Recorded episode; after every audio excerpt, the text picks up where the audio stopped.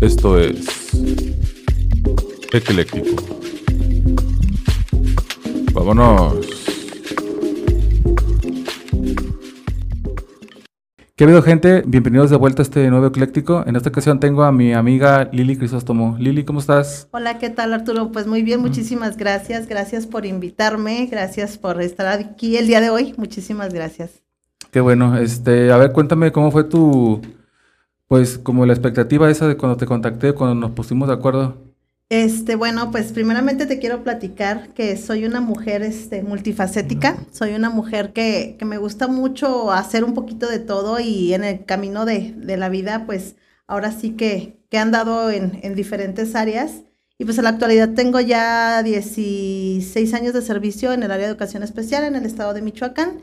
Y bueno, pues precisamente ese es el, el vínculo que nos une el día de hoy para pues para platicar sobre el aspecto de educación, el empezar a, ver también la parte del emprendurismo y diferentes temas que de pronto pues me gustaría compartir con tus amigos, que a veces cuando escuchamos historias de vida pues de alguna manera nos dan como percepciones diferentes a lo que podemos hacer y que a veces nos encontramos en un momento y escuchas y dices, ah, caray, no me había dado cuenta. Entonces, pues el día de hoy estamos aquí para platicar sobre estos temas. Excelente, mi Lili. Fíjate que también cuando me platicaba Marilu, eh, y ya como ya te comenté por ahorita al inicio, se me hizo interesante este, tu perfil y todo eso Gracias. de lo que haces. Y a mí en lo particular digo, bueno, este, uno estudia cosas que tengan que ver con la administración y eso.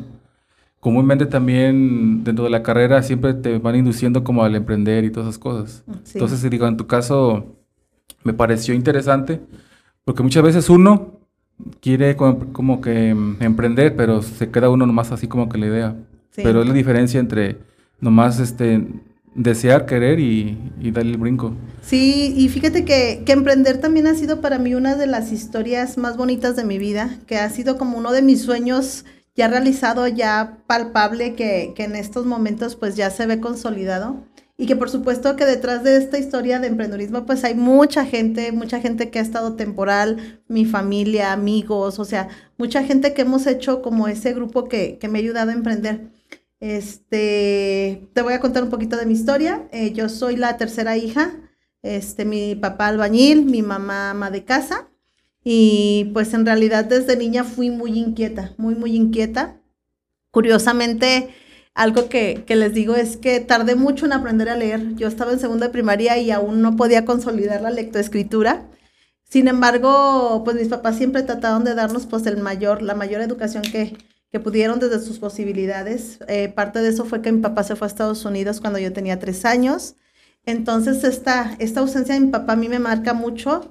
Eh, ¿En qué sentido? Pues que él no estaba físicamente, pero si algo le puedo reconocer a mi papá es que siempre estuvo a pesar de que en aquellos años era muy complicado una llamada de teléfono, o era muy cara en este caso, era muy cara una llamada de teléfono, pero cartas nunca nos faltaban. Mi papá nos escribía cartas y cartas y cartas y cartas a mis hermanos, es Maripaz, Adrián y yo, y pues a mi mamá. Entonces, eh, pues eso fue parte de lo que me marcó en mi historia, igual con carencias económicas, este pues de pronto mi mamá, buena administradora, a pesar de que mi mamá pues era ama de casa, ella siempre ajustaba el dinero para que nos alcanzara, pagaba colegio, pagaba todo lo que podía. Y pues te digo, ahora sí que el esfuerzo de mis papás pues creo que han dado fruto hasta el día de hoy. Y pues bueno, empiezo a crecer, entro a secundaria, eh, soy muy rebelde en secundaria, muy inquieta igual, con les, yo creo que de los tres yo fui la que les causé más problema a mis papás.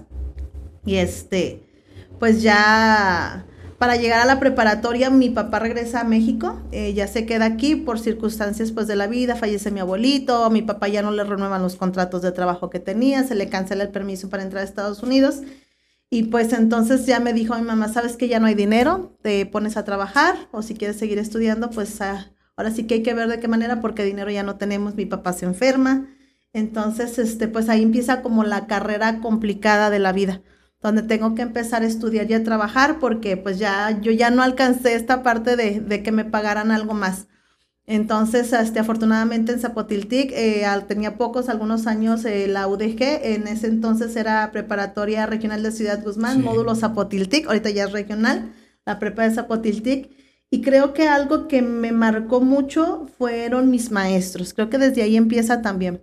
eran mis maestros que siempre pues, nos motivaban a emprender, que creo que es un factor muy importante cuando te empiezan a poner como esa semillita. Yo empecé a trabajar, trabajé en cocina, trabajé como secretaria, trabajé en mil cosas y este, hasta que por fin una señora me conoce, le ayudaba una tía a vender tostadas, le, yo era la mesera, y llega una señora y me dice, oye, fíjate que yo quiero que tú me ayudes este, en la tienda, este, me gustaría que tú trabajaras conmigo. le dije, ah, pero es que nomás puedo en las mañanas, en la tarde pues estoy ocupada. Y ella me dice, no, no, no, sin problema, vente para acá. Ella se llama Sonia Jiménez, tenía una tienda de ropa que se llama El Carrusel. Y bueno, empiezo a ir a trabajar con ella. Yo me acuerdo mucho que yo veía cómo Sonia se desenvolvía con los clientes y a mí me encantaba verla cómo platicaba y cómo se desenvolvía, cómo nos trataba nosotros también como empleadas. Este, de hecho, terminé la preparatoria, empecé a estudiar en la normal educación especial y pues alternaba la escuela con el trabajo y llegó un momento donde pues tenía tres empleos. En la mañana me iba con Sonia al carrusel, le ayudaba en la tienda o le ayudaba a cobrar. A mediodía pues mi mamá vendía hielos raspados, me ponía a ayudarle a raspar en lo que mi en lo que salían los niños de la escuela, porque a la vuelta de la casa de mis papás pues hay una escuela, entonces yo le ayudaba a raspar a mi mamá, corría, agarraba una hielera, le echaba panes que una vez China vendía, le echaba panes y corría a la normal. Y a la hora del receso vendía los panes y, y les digo que, que, para mí la etapa de la normal fue muy dolorosa porque Mm, ahora sí que sufrí muchas carencias económicas y de verdad yo contaba el dinero para decir, ya me ajusta para regresarme a mi casa.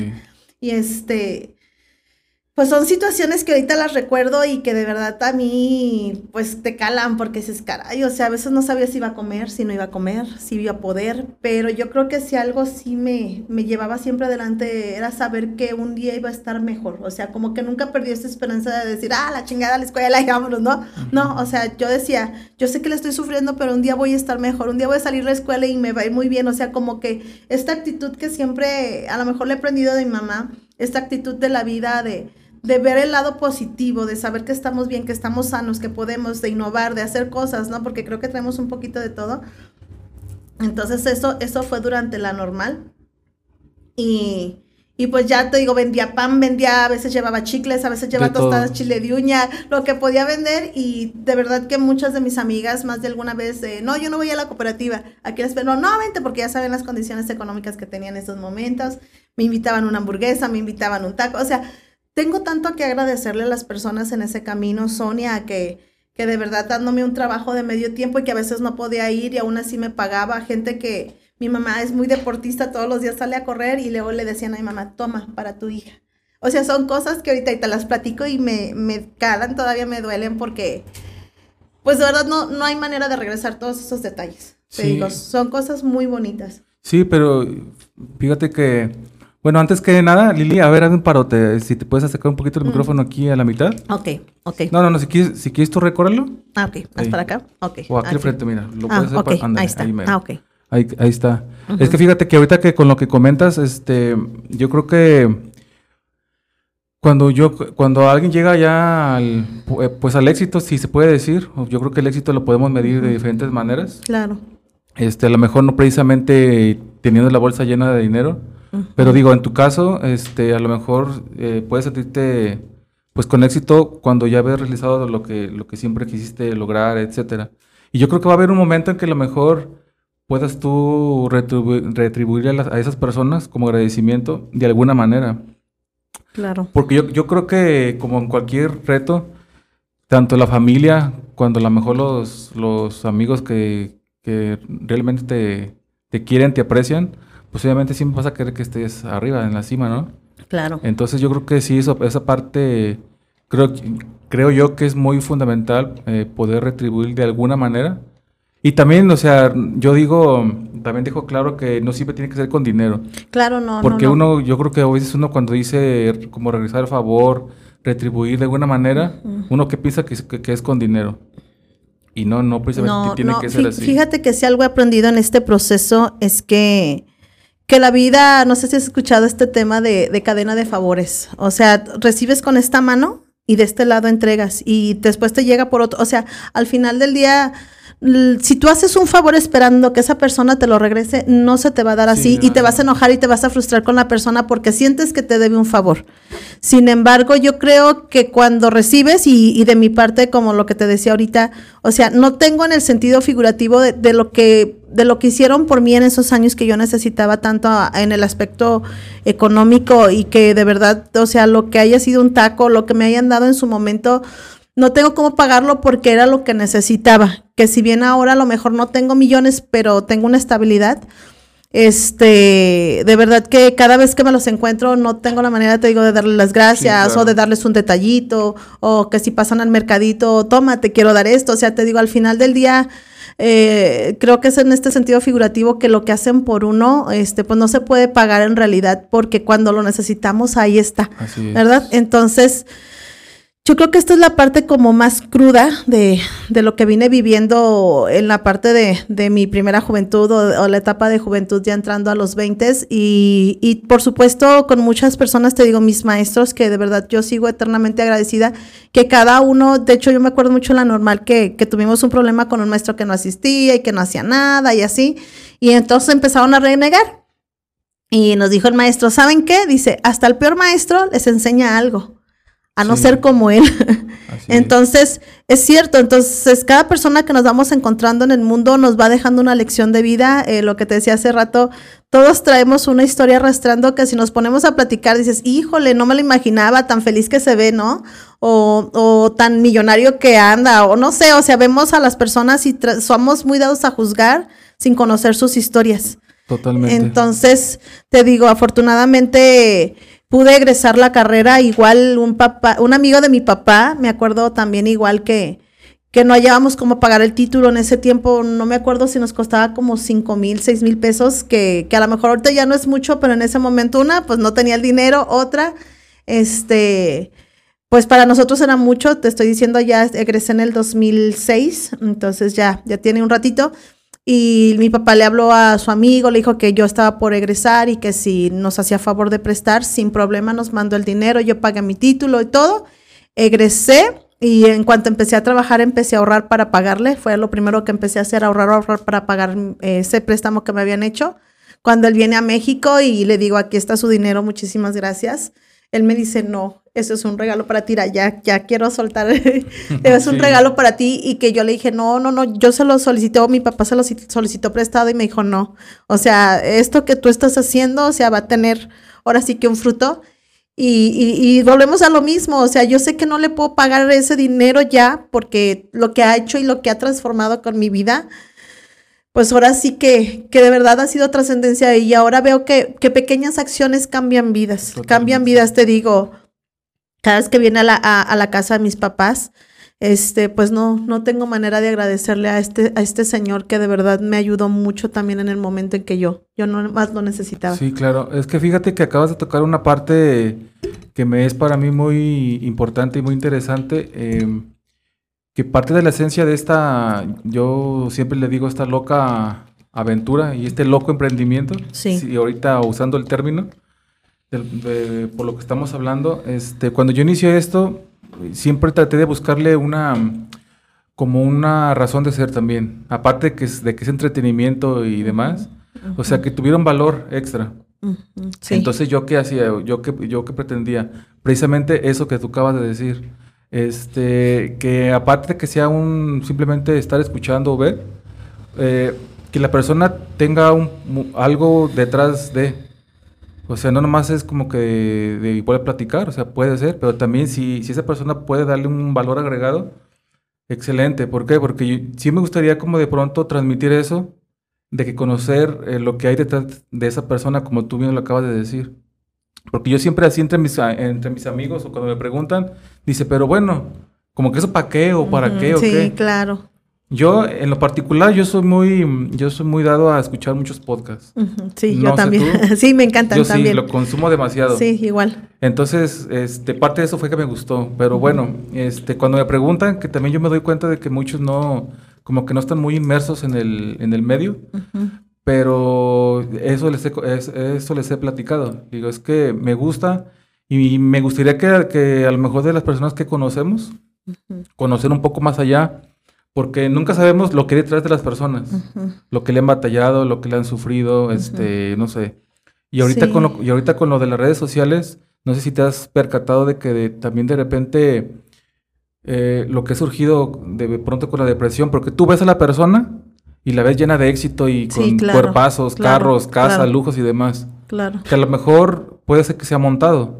Sí. Pero a lo mejor, a lo mejor esas personas sí, de plano sí le batallaron. Sí, y, y, al final yo creo que esta parte del tener en realidad no nos define como seres humanos. O sea, no, o sea, yo conozco gente de mucho dinero y con una calidad humana tremenda y conozco gente que, que, aunque suene feo, vive con más carencias que, que uno y de verdad con una arrogancia de la, con la misma, ¿no? Entonces, eh, cuando empiezas a darte cuenta que la esencia de las personas está detrás de esto que portamos, detrás dice este Franco de Vita, ¿no? De este cascarón que llevamos, nada más, es, es un medio de transporte pues en realidad empezamos a ver la esencia de las personas como son desde cómo se, cómo se dirigen a los demás, desde cómo tratan a las personas, eh, cómo agradecen, que yo para mí ahora que lo veo, que si bien siempre había sido importante, ahora para mí el tema de agradecimiento es enorme, es enorme, o sea, en realidad que para mí creo que si hay una palabra hermosa en este mundo es gracias, es gracias porque coincido y vuelvo a reincidir en el tema, o sea, no hay manera de agradecer esos pequeños detalles que en el día a día te van apareciendo y que no sencillamente o precisamente tienen que ser en la parte económica, eh, desde el hecho de, te van a atropellar, ¿no? Porque uno va distraído, o sea, te salvan la vida, o el hecho de, te puedo ayudar en algo, o el, desde el que te, te encuentra y te hace una broma, no sé, o sea, pequeñas cosas que, que en el día a día te van haciendo vivir bien y vivir eh, feliz y vivir. Entonces, te digo, cuando aprendes a agradecer, creo que es como esta, esta energía que está precisamente pues dando vueltas, dando vueltas, dando vueltas. Entonces, para mí si hay una palabra hermosa en este planeta es gracias. Sí, y yo creo que es algo, es un, es una virtud que a lo mejor, a lo mejor no muchos le damos el valor que, que debería, porque sí, quizás a lo mejor muchas personas nos pueden llegar a ayudar, y a veces nosotros también no podemos o no correspondemos como que a lo mejor debería. Sí, y, te digo. yo, yo creo que un gracias, yo creo que es importantísimo. Sí, y habla, y habla también de la persona, ¿no? Te digo, desde, yo, por ejemplo, también fui mesera, entonces eh, no es lo mismo que te digan, tráeme una botella de agua, a que me digan, tráeme una botella de agua, por favor. Entonces también desde cómo te tratan, tú también tratas a la gente. Y el hecho de decir, aunque si dicen, si 50 veces ocupas al mejedo, 50 veces le dices gracias, porque aunque sea su trabajo, te lo está haciendo de buena manera. Entonces es esta parte, porque igual nosotros necesitamos ellos, ellos necesitan de nosotros, entonces todo en la vida es recíproco, todo, todo, todo en la vida, o sea, lo que se da se regresa. Así es. Y este, por otra parte, para, para ir por el lado de tu, ya de tu negocio y de emprender, ¿cuál fue el momento en el que tú tomas la decisión de poder emprender en algún negocio? Ok, mira, entonces eh, yo te estaba contando esta historia precisamente que nace de ahí. Eh, yo egreso en el, 2000, en el 2006 de la normal, eh, me contratan en Michoacán y eh, gracias a la mamá de una amiga que también me lleva a Michoacán, ella me paga todo, yo quedo en, allá con mi plaza y pues bueno, estoy en Morelia, después estoy en, estuve en, en Zacapú, estuve en Zacapú año y medio y ya de ahí este, me hacen una permuta y llego a Zaguayo. Zaguayo es una zona donde se produce guarache y sombrero. Entonces, este, yo empiezo a llevar en el 2000, en el 2013, eh, con mi mamá empezamos un negocio, este, a vender guarache, a vender zapato, a vender, este, por lo que íbamos encontrando en el camino, porque parece entonces, este, pues andábamos todavía apretadones, mi papá también traía una situación todavía media complicada de dinero, y este, pues empiezo a llevar ahí guarache y eso, y poco a poquito empezamos a, a manejar. Eh, yo te digo, yo siempre mm, he sido muy, muy viciosa. Desde que yo conozco el Internet, he sido muy viciosa en el Internet. Es algo que sí me, me causa un poquito de ruido en mi cabeza. Es muy contagioso, ¿no? sí, sí, sí, o sea, es adictivo. En realidad es adictivo. El, el, Internet es adictivo. Si para uno como adulto es adictivo, o sea, es difícil poder dejarlo para un niño, es muy complicado. Pero bueno, en este tema, entonces yo me acuerdo mucho de una vez que vi que decían que, que el productor o el escritor que hizo Los Simpson que de niño se la pasaba viendo la televisión todo el tiempo y le decían, ¿qué va a hacer de ese muchacho? Pues era un hombre de los setentas, ¿no? Y cuando existía la televisión decía, ¿qué va a hacer de ese muchacho siempre viendo la televisión? Entonces, cuando, cuando, cuando crece y empieza, creo que era el escritor, y empieza a escribir Los Simpson, este, pues él empieza a relatar precisamente pues sucesos de una familia americana cotidiana donde pues una familia disfuncional, ¿no? El papá desobligado, que le vale, el hijo este con hiperactividad, o sea, sí. entonces la hija estudiosa, entonces eh, Los Simpson es la, la, serie con más éxito en el mundo. Entonces dice, no importa lo que hagas, lo, lo importante es qué vas a hacer con eso. Ajá. Entonces eh, yo me veo reflejada en esto, es que desde que yo conocí el Internet y que me iba al, al, a las... Um, a los cibers a, a sentarme a, a, entrar a chats y a platicar sí. y a entrar al hotmail en ese entonces y, y, todos esos, este, pues yo era un, o sea, yo así fascinada con el internet, cuando ya tengo más acceso a él, me la pasaba en chats, me la pasaba en grupos, me la pasaba investigando, bajando música, o sea, ahorita con las redes sociales, bueno, yo creo que así, fuck. He procurado trabajar mucho en esa área porque también creo pues el exceso en todo hace daño, pero al final cuando yo empiezo a publicar lo que son guaraches, empiezo a publicar lo que son este, por lo que se estaba realizando. Y de hecho se empiezan a fabricar collares y collares y, y pulseras ahí en Jiquilpan de, de capullo de gusano de seda tenían sus gusanitos, producían sus capullos y con el capullo hacían collares, hacían pulseras y yo ahí también empecé a involucrar. Entonces empiezo a traer collares, empiezo a traer guaraches, empiezo y la gente me empieza a decir, ay, qué bonito. Para entonces fue en el 2015 que la artesanía da un boom. La artesanía mexicana es así un boom. Todo mundo quería algo mexicano, todo el mundo quería traer una pieza mexicana porque, ¿sabes que, que creo que ahora las cosas se mueven? Por la comunidad. Si la comunidad dice, vamos a linchar, linchan. Van, sí. eh, si dicen, vamos a comprar, compramos. O sea, es como esa, esa red que precisamente como, como una bandada, ¿no? De pájaros que se vamos hacia allá y todos van hacia Entonces, para el 2015, eh, la artesanía empieza a dar un boom. Y pues yo empiezo a publicar y me empieza a agregar gente en mi, en mi Facebook y yo dije, ah, caray, si bien te digo, me gusta mucho, pero sí cuido un poquito la parte de la privacidad, porque hay gente, la verdad, que ni le importa tu vida, ni saben quiénes son, y de pronto exponer como que a tu familia para mí es un poquito como delicado. Sí, sí. Ajá, entonces, o situaciones más personales, entonces abro un perfil. Un perfil, un perfil este, ex, exclusivo para venta, dije ahí sí, que me agregue quien quiera y empiezo a vender y les, y les digo que me acuerdo mucho que el primer día que yo publico ya los guaraches formalmente, nombre, así como 200 comentarios de los bazares, y yo quiero, y yo quiero, y yo quiero, y yo quiero, y no, dije, wow, yo dije, wow, de aquí soy, ¿no?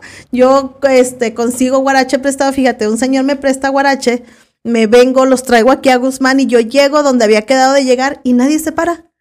Nadie. Y yo llegué así con mis guaraches y los saqué la banca y todo, y pues yo, y en realidad, Nadie. aunque siempre me había gustado la venta, te digo, porque antes que ya había vendido que cosméticos, de hecho en la normal salí la carrera con vendiendo ropa y siempre había vendido algo, o sea, como que esta parte de vender yo ya la traía, a mí ya me gustaba. Incluso yéndome más hacia atrás, este, le digo que yo de niña hacía collares con los, con los huesitos del, de las semillas de los guamúchiles. Ah, y sí, ahí sí. estaba hasta picándome los dedos y yo me sentaba según yo a vender mis collares de semillas. O sea, ahorita me da mucha risa porque digo, ya ya traía esa idea de vender, de emprender. O sea, desde niña yo ya quería tener un negocio. Entonces, te digo, cuando se da, se da esto que te digo, publico y todo, llego y nadie me compra nada. Entonces, dije, caray, este, ¿qué vamos a hacer? Ni modo, me regresé con todo y guaraches y todo, y ya me empezó, y tienes, sí, y empecé a fiar, dije, bueno, hay que afiarlos. Y empecé a fiar, me venía los fines de semana, pero pues no tenía dinero, mi papá, este, pues ya es jubilado de Estados Unidos, entonces me dijo, pues alimentemos, pues órale, pues, entonces pues nos asociamos ya como familia y empezamos pues a trabajar lo, lo que, lo que empezó a dar forma, y yo le había puesto, hago una fanpage, dije, bueno, dejo, hago una, una, una página, y este y le iba a poner la tiendita de Lili porque para eso yo todo lo que me encontraba le iba metiendo. Ah, una cosa lo que se me ocurriera yo le vendía al mundo. Hasta que empecé a ver dije no o sea creo que la ah y yo le iba a poner la tiendita de Lili mi hermano es fotógrafo Adrián Crisbel hacemos comercial. Ah, ahí está, Adrián Crisdel, este, es fotógrafo y editor, y bueno, ya le digo, Adrián, ¿me ayudas a hacer este el perfil de la página, y la imagen? Sí, mi hermano, la verdad, siempre me ha ayudado, nunca se ha negado para nada. Y así, este, ya me dice, mira, aquí está. Y yo haciendo la página y por estar en la plática, de, le puse el mercadito de Lili. Y le dije, ay, Adrián, ya me equivoqué. Le puse el mercadito de Lili y me dice, como que se escucha mejor, ¿no? Y yo, ay, pues sí, está bien. Y ya, este, ya él me, me, me pasa, me, me, lo cambia y ya me lo, entonces se queda como el mercadito de Lili. Y pues te digo, es, es, ahora sí que es una empresa familiar. Mi hermana Maripaz es también administradora. Ella se encarga de la parte de administración también y diseñar artículos, collares, pulseras, todo lo que tiene que ver con la parte artesanal. Este, mi hermano Adrián, este, fotografía, diseño, todo lo que tiene que ver, pues mis papás, la parte también administrativa, económica, este, y pues ya después de, de todos estos años que hemos venido trabajando, se empieza a ver este, por reflejado el mercadito, que, que te digo, ha sido un trabajo de todo, si bien yo soy como, como la imagen, como la que está más al frente del negocio, pero sí, sí hay, sí hay muchas personas detrás de este emprendimiento y que por supuesto a nosotros nos gusta desde niños, este, nos ha gustado la danza mexicana, la danza folclórica mexicana. Yo tenía cinco años cuando ingresé al grupo de danza y entonces cuando empiezas a conocer también toda la trascendencia que tiene la identidad mexicana, la cultura mexicana, eh, creo que le das mucho valor, mucho valor a lo que tienes. Y que por cierto me quedé de traer por aquí un detallito que se me fue, pero no se va a quedar pendiente, te lo voy a traer. Muy bien, ya dijiste. Este, entonces, te digo, cuando empieza, cuando te digo, yo empiezo a, ver cada vez que veía algo, decía, wow, qué bonita blusa, wow, qué bonito artículo. Yo todo, antes yo todo me lo quería llevar a mi casa. Y ahora todo eso bonito que, que me gusta, ahora me lo llevo a mi negocio. Ahí, están. Ahí está. Entonces, te digo, eh, cuando ya empieza a organizarse y todo y que ya quedamos con mi familia, ¿qué hacemos? Hay que establecernos porque ya eh, teníamos todo ya en el cuarto donde yo dormía, ahí teníamos todo. Entonces, este, pues eh, dijimos, hay que establecernos, aquí ya no cabemos, eh, empezamos a buscar local, pintamos, arreglamos todo, inauguramos y la verdad que ha sido una de las cosas más bonitas porque amigos, vecinos, todos así, ahí estuvieron. ahí estuvieron y, y, creo, y creo que esta parte de verdad que, que, y otra vez al tema del agradecimiento, quien nos ha hecho fuertes y quien nos ha hecho grandes, pues son las personas que nos ayudan y que nos comparten y que nos comentan y que nos recomiendan en el día a día. Te digo, ya el mercadito formalmente inicia en agosto del 2018, ya como un establecimiento formal, dado de alta en el SAT, con todos los, requerimientos.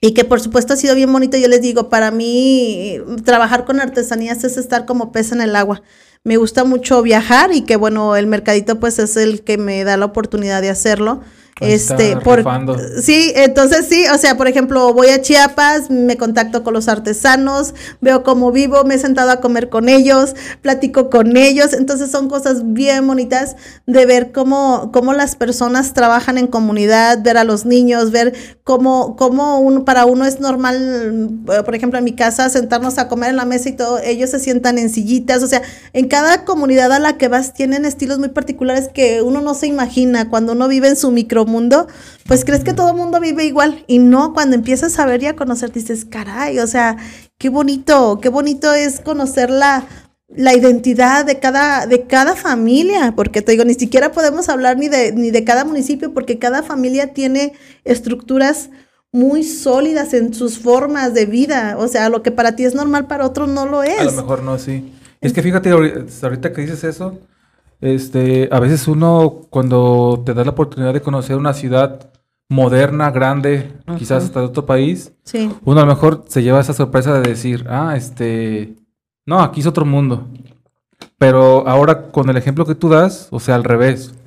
Ahora, en lo que, en lo que respecta a nuestras raíces, o sea, a lo mejor si nunca volteamos a ver lo que tenemos este, detrás en los pueblos, en las comunidades, en etnias y todo eso. Entonces yo creo que también sería una perspectiva igual. Porque si volteas, ves y dices, no, aquí es otro mundo. Es otro mundo. y pero, pero sabes qué, yo creo que muy eh, nos han metido, yo, yo, le digo a mamá, fíjate que nos han metido mucho a la idea de la modernidad y creo que en los 80 fue como el boom también de que decían, no le dé leche materna, usted dele leche de lata. Entonces las mamás compraban leche de lata y empezaron a cambiar los pañales de tela por los pañales desechables y empezamos en este capitalismo que nos está absorbiendo y que nos está tragando y que en realidad no somos nada, nada compatibles ya con la vida natural y cuando llegas a estas comunidades que viven tan tradicionales, tan, tan empáticas, tan, tan respetuosas con la naturaleza, te das cuenta que, que estamos mal en realidad. ¿Y, y por qué te, te digo que estamos mal? porque en realidad nos vale todo y te digo, cuando nos vienen las lluvias y nos arrastra, ¿por qué Dios? Pues no, hijo, somos nosotros, o sea, no estamos cuidando lo que tenemos, destruimos árboles, destruimos este montañas, destruimos todo, entonces, en realidad la belleza y, y para mucha gente, este, pues mucha gente lo sabe, mucha gente no, yo soy atea, este, pero les digo, en realidad, si quieres que hablemos de Dios, eh, Dios está en todo y cada una de las cosas que tenemos en este mundo, la naturaleza, los animales, la familia, el entorno que nos rodea. Entonces, cuando vas a estas comunidades en donde sus casas, desde cómo están construidas, este, ya sea, este, pues de lo que decían antes adobe, ¿no? Que por aquí quedan todavía algunas casas, o, o, las que son de pajito, o sea, en cada, en cada lugar, eh, y entre más comunidades más pequeñas y más indígenas, de verdad que son muy respetuosas con el medio ambiente. Entonces, te digo, para mí el mercadito de Lili, de verdad que, que no solamente es un negocio, para mí es una trascendencia de cuando llega un cliente a nuestro negocio, le podemos mostrar una prenda que está hecha, les digo, no está hecho con las manos, está hecho con el corazón. Porque te digo, es una prenda que desde, el, desde la mamá que corta, el papá que, que está tejiendo, o por ejemplo, si son de pedal de máquina, los niños también hacen, o los niños le están poniendo, los mismos niños están tejiendo ganchillo. Entonces, en realidad, cada prenda que te llevas, este, pues lleva algo muy particular de cada familia, de cada hogar. Sí, totalmente. Lamentablemente pues otra vez llegamos al tema del capitalismo donde pues en este caso páginas como Chain, todas esas páginas que, que están haciendo imitación. De hecho, el otro día yo veía una, una parecida una guayabera, muy similar así con la estructura y todo, incluso más caro que una guayabera. Y aparte, que la ropa artesanal, pues en realidad este, pues también es ecológica porque está hecha de fibras naturales. Entonces, en el momento en que tú deseches, puedes seguir reutilizando, pero sobre todo es que se va a degradar al 100% en muy poco tiempo porque no tiene fibras sintéticas. Entonces también desde ahí estamos utilizando una prenda que es atemporal, porque en realidad no dices, ay, esta nada más es de la temporada pasada como la, la, la, boda que usamos, ¿no? Que, que nada más tiene un, un, corto de tiempo y vámonos, o sea, no, en realidad las estructuras de la artesanía, si bien también han venido evolucionando, porque ahorita, por ejemplo, ya la gente pues obviamente quiere cosas diferentes y ahora hay que buscar diseños y hay que buscar estilos y hay que hacerles y hay que ponerles, para que esto siga fluyendo, porque la gente llega a mi negocio y dice, es que esa yo ya la tengo, es que esa yo ya la compré. Sin embargo, eh, parte importante del corazón de las prendas es precisamente que son telas muy frescas, telas hechas en algodón, telas hechas este, pues de fibras naturales que, que si las usas y sudas vas a transpirar, pero que aparte no te vas a sentir como en, plástico, ¿no? Fíjate que, perdón, este, fíjate que esas prendas sí, ahorita de lo, de lo que dices, Sí, son muy frescas. Ahorita me hiciste recordar que hace unos años este, un tío eh, me, ahí me trajo una, una, ¿cómo se llama? Una guayabera de Yucatán. Muy bonita, totalmente blanca, sí. Sí, lino, son este, guayaberas de lino. Y ya cuando lo usamos, este, porque bueno, en esa ocasión se vino su vista de jubilación y demás. O aniversario de, ya, ya olvidé, ya se me olvidó. Pero bueno, hubo un festejo ahí de con mi tío y la temática fue de así vestidos así. Sí. Y esa camisa, bueno, esa guayabera, súper fresca. Sí, son muy cómodas. Y, y, sabes qué, o sea, sobre todo te digo, cuando empezamos a conocer el trasfondo, porque cada prenda también tiene una historia. O sea, por ejemplo, los bordados, cada bordado va de acuerdo al grupo étnico donde se está fabricando. Entonces también ha visto mucho problema cuando empresas o marcas se roban los diseños para crear, pues ahora sí, una réplica. una réplica. Entonces ahí hay, hay derechos de autor y que en este caso se me fue la palabra, pero, pero como son, son, son prendas que ya tienen una identidad, pues es importante respetarlas. O por ejemplo, hubo un caso por ahí también con una influencer que agarró un bordado, lo cortó y le hicieron un diseño moderno, muy bonito se veía, pero en realidad estaba, estaba ahora sí que se puede decir... Plagiado. no, porque era un bordado hecho por una artesana, pero lo que pasa que compra lienzo, o sea, compra lienzo porque comúnmente los vestidos son en cuadros, son, o sea, pues son, son, son cortes así muy, muy cuadrados, pero en realidad pues el valor es, son los, los bordados que tienen, era un bordado de atengo. Entonces, este, ella lo corta y le hacen un diseño y todo, pero para ellos el mutilar un bordado es como mutilar su historia.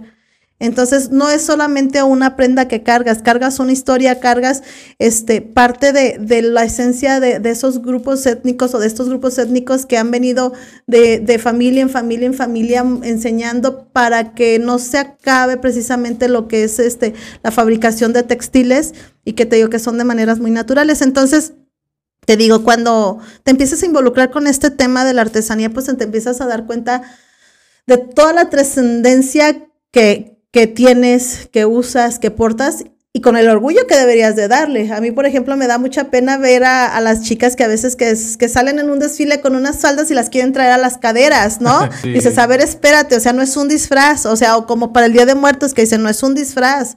O sea, es, es, una... Como portarla como... La cultura, es, una cultura. Entonces, nosotros no somos, o sea, no es nada más ponerme una blusa por moda, no, es ponerme una blusa porque sé lo que estoy portando.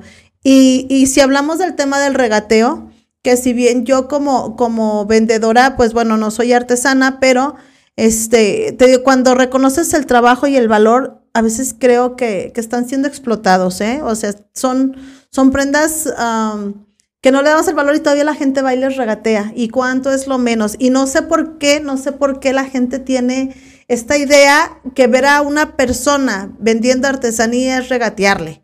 O les digo, no van a Sam's y les dices, oye, ¿cuánto es lo menos? O no vas a Soriana y le dices, me voy a llevar tres y cuánto es lo menos. O sea, para mí es una falta de respeto, incluyendo en mi negocio, aunque yo no soy artesana, les digo, para mí es una falta de respeto porque igual se pagan impuestos, se pagan empleados, se paga, o sea, todo lo que luz se paga, o sea, todo lo que implica vender una prenda.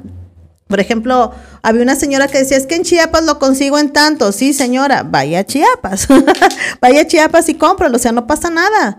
Pero en realidad yo también, o sea, estoy mm, trabajando con el artesano, le estoy pagando un precio justo porque así me dice, te cuesta tanto y yo se lo puedo pagar, se lo pago, no se lo puedo pagar, muchas gracias, no te lo puedo pagar porque también se vale si no puedo. Pero sin embargo llega la gente acá queriendo pagar el precio de Chiapas, dices, óyeme, no. Entonces sí, también me he hecho como más dura, también en esta parte del emprendimiento he tenido que aprender, eh, no, muchas gracias, no, muchas gracias, porque al principio por tal de vender, sí, llévatelo, no, sí, pero llega el punto donde dices, a ver, espérate, no. O había una persona que por ejemplo me decía, es que con lo que yo te compro hago obras de caridad, sí, pero son tus obras de caridad. O sea, yo siento y procuro también, te digo, en esta parte de ayudar, si está en mis posibilidades, también ayudo con muchísimo gusto y la gente no lo sabe. que oye, que puedo, ah, con mucho gusto aquí está. Hemos tratado de trabajar también mucho por, por los animalitos, por los perritos, por los gatos, que, que no se sigan reproduciendo. Entonces te digo, pues también trato de hacer mi parte altruista desde, desde mis capacidades, desde lo que yo puedo, pero sí te digo, en el tema de la artesanía es algo que me enoja mucho que la gente sin conocer lo que está comprando se la pase regateando. Fíjate que eh, bueno, ese sí es un punto que yo, pues yo creo que todo el mundo nos hemos percatado en algún momento de eso. Pero ahorita varias cositas que se vienen a la mente. Em, primeramente, como para poner en contexto, eh, el mercadito de Lili vende artesanías de todo el país o cómo es el concepto? Sí, sí, mira, este, de hecho, eh, te digo, empezamos, empezamos vendiendo guaraches, eh, collares, después las mismas personas nos empezaron a pedir ropa y afortunadamente ahorita tenemos un poquito de todo. A mí me encanta, a mí me encanta, a mí me encanta la artesanía. Me gusta mucho las cosas de barro. el año pasado creo fuimos a, se llama San José de Gracia, pero es una delegación de Tangancícuaro, Michoacán. Es una comunidad muy pequeñita que está como unos 20 minutos de Tangancícuaro. De hecho, yo lo vi por internet y dije, ahí soy. y ahí voy. Y te digo, no, a mí dime rana y yo salto. Entonces fuimos y de verdad que son comunidades muy pequeñitas. Yo creo que la no han de pasar de unas 300 personas. Y así como... Sí, muy pequeña, muy pequeña. Y todo, todo lo hacen a, mano, o sea, hacen figuras de, eh, de barro vidriado, le llaman ellos.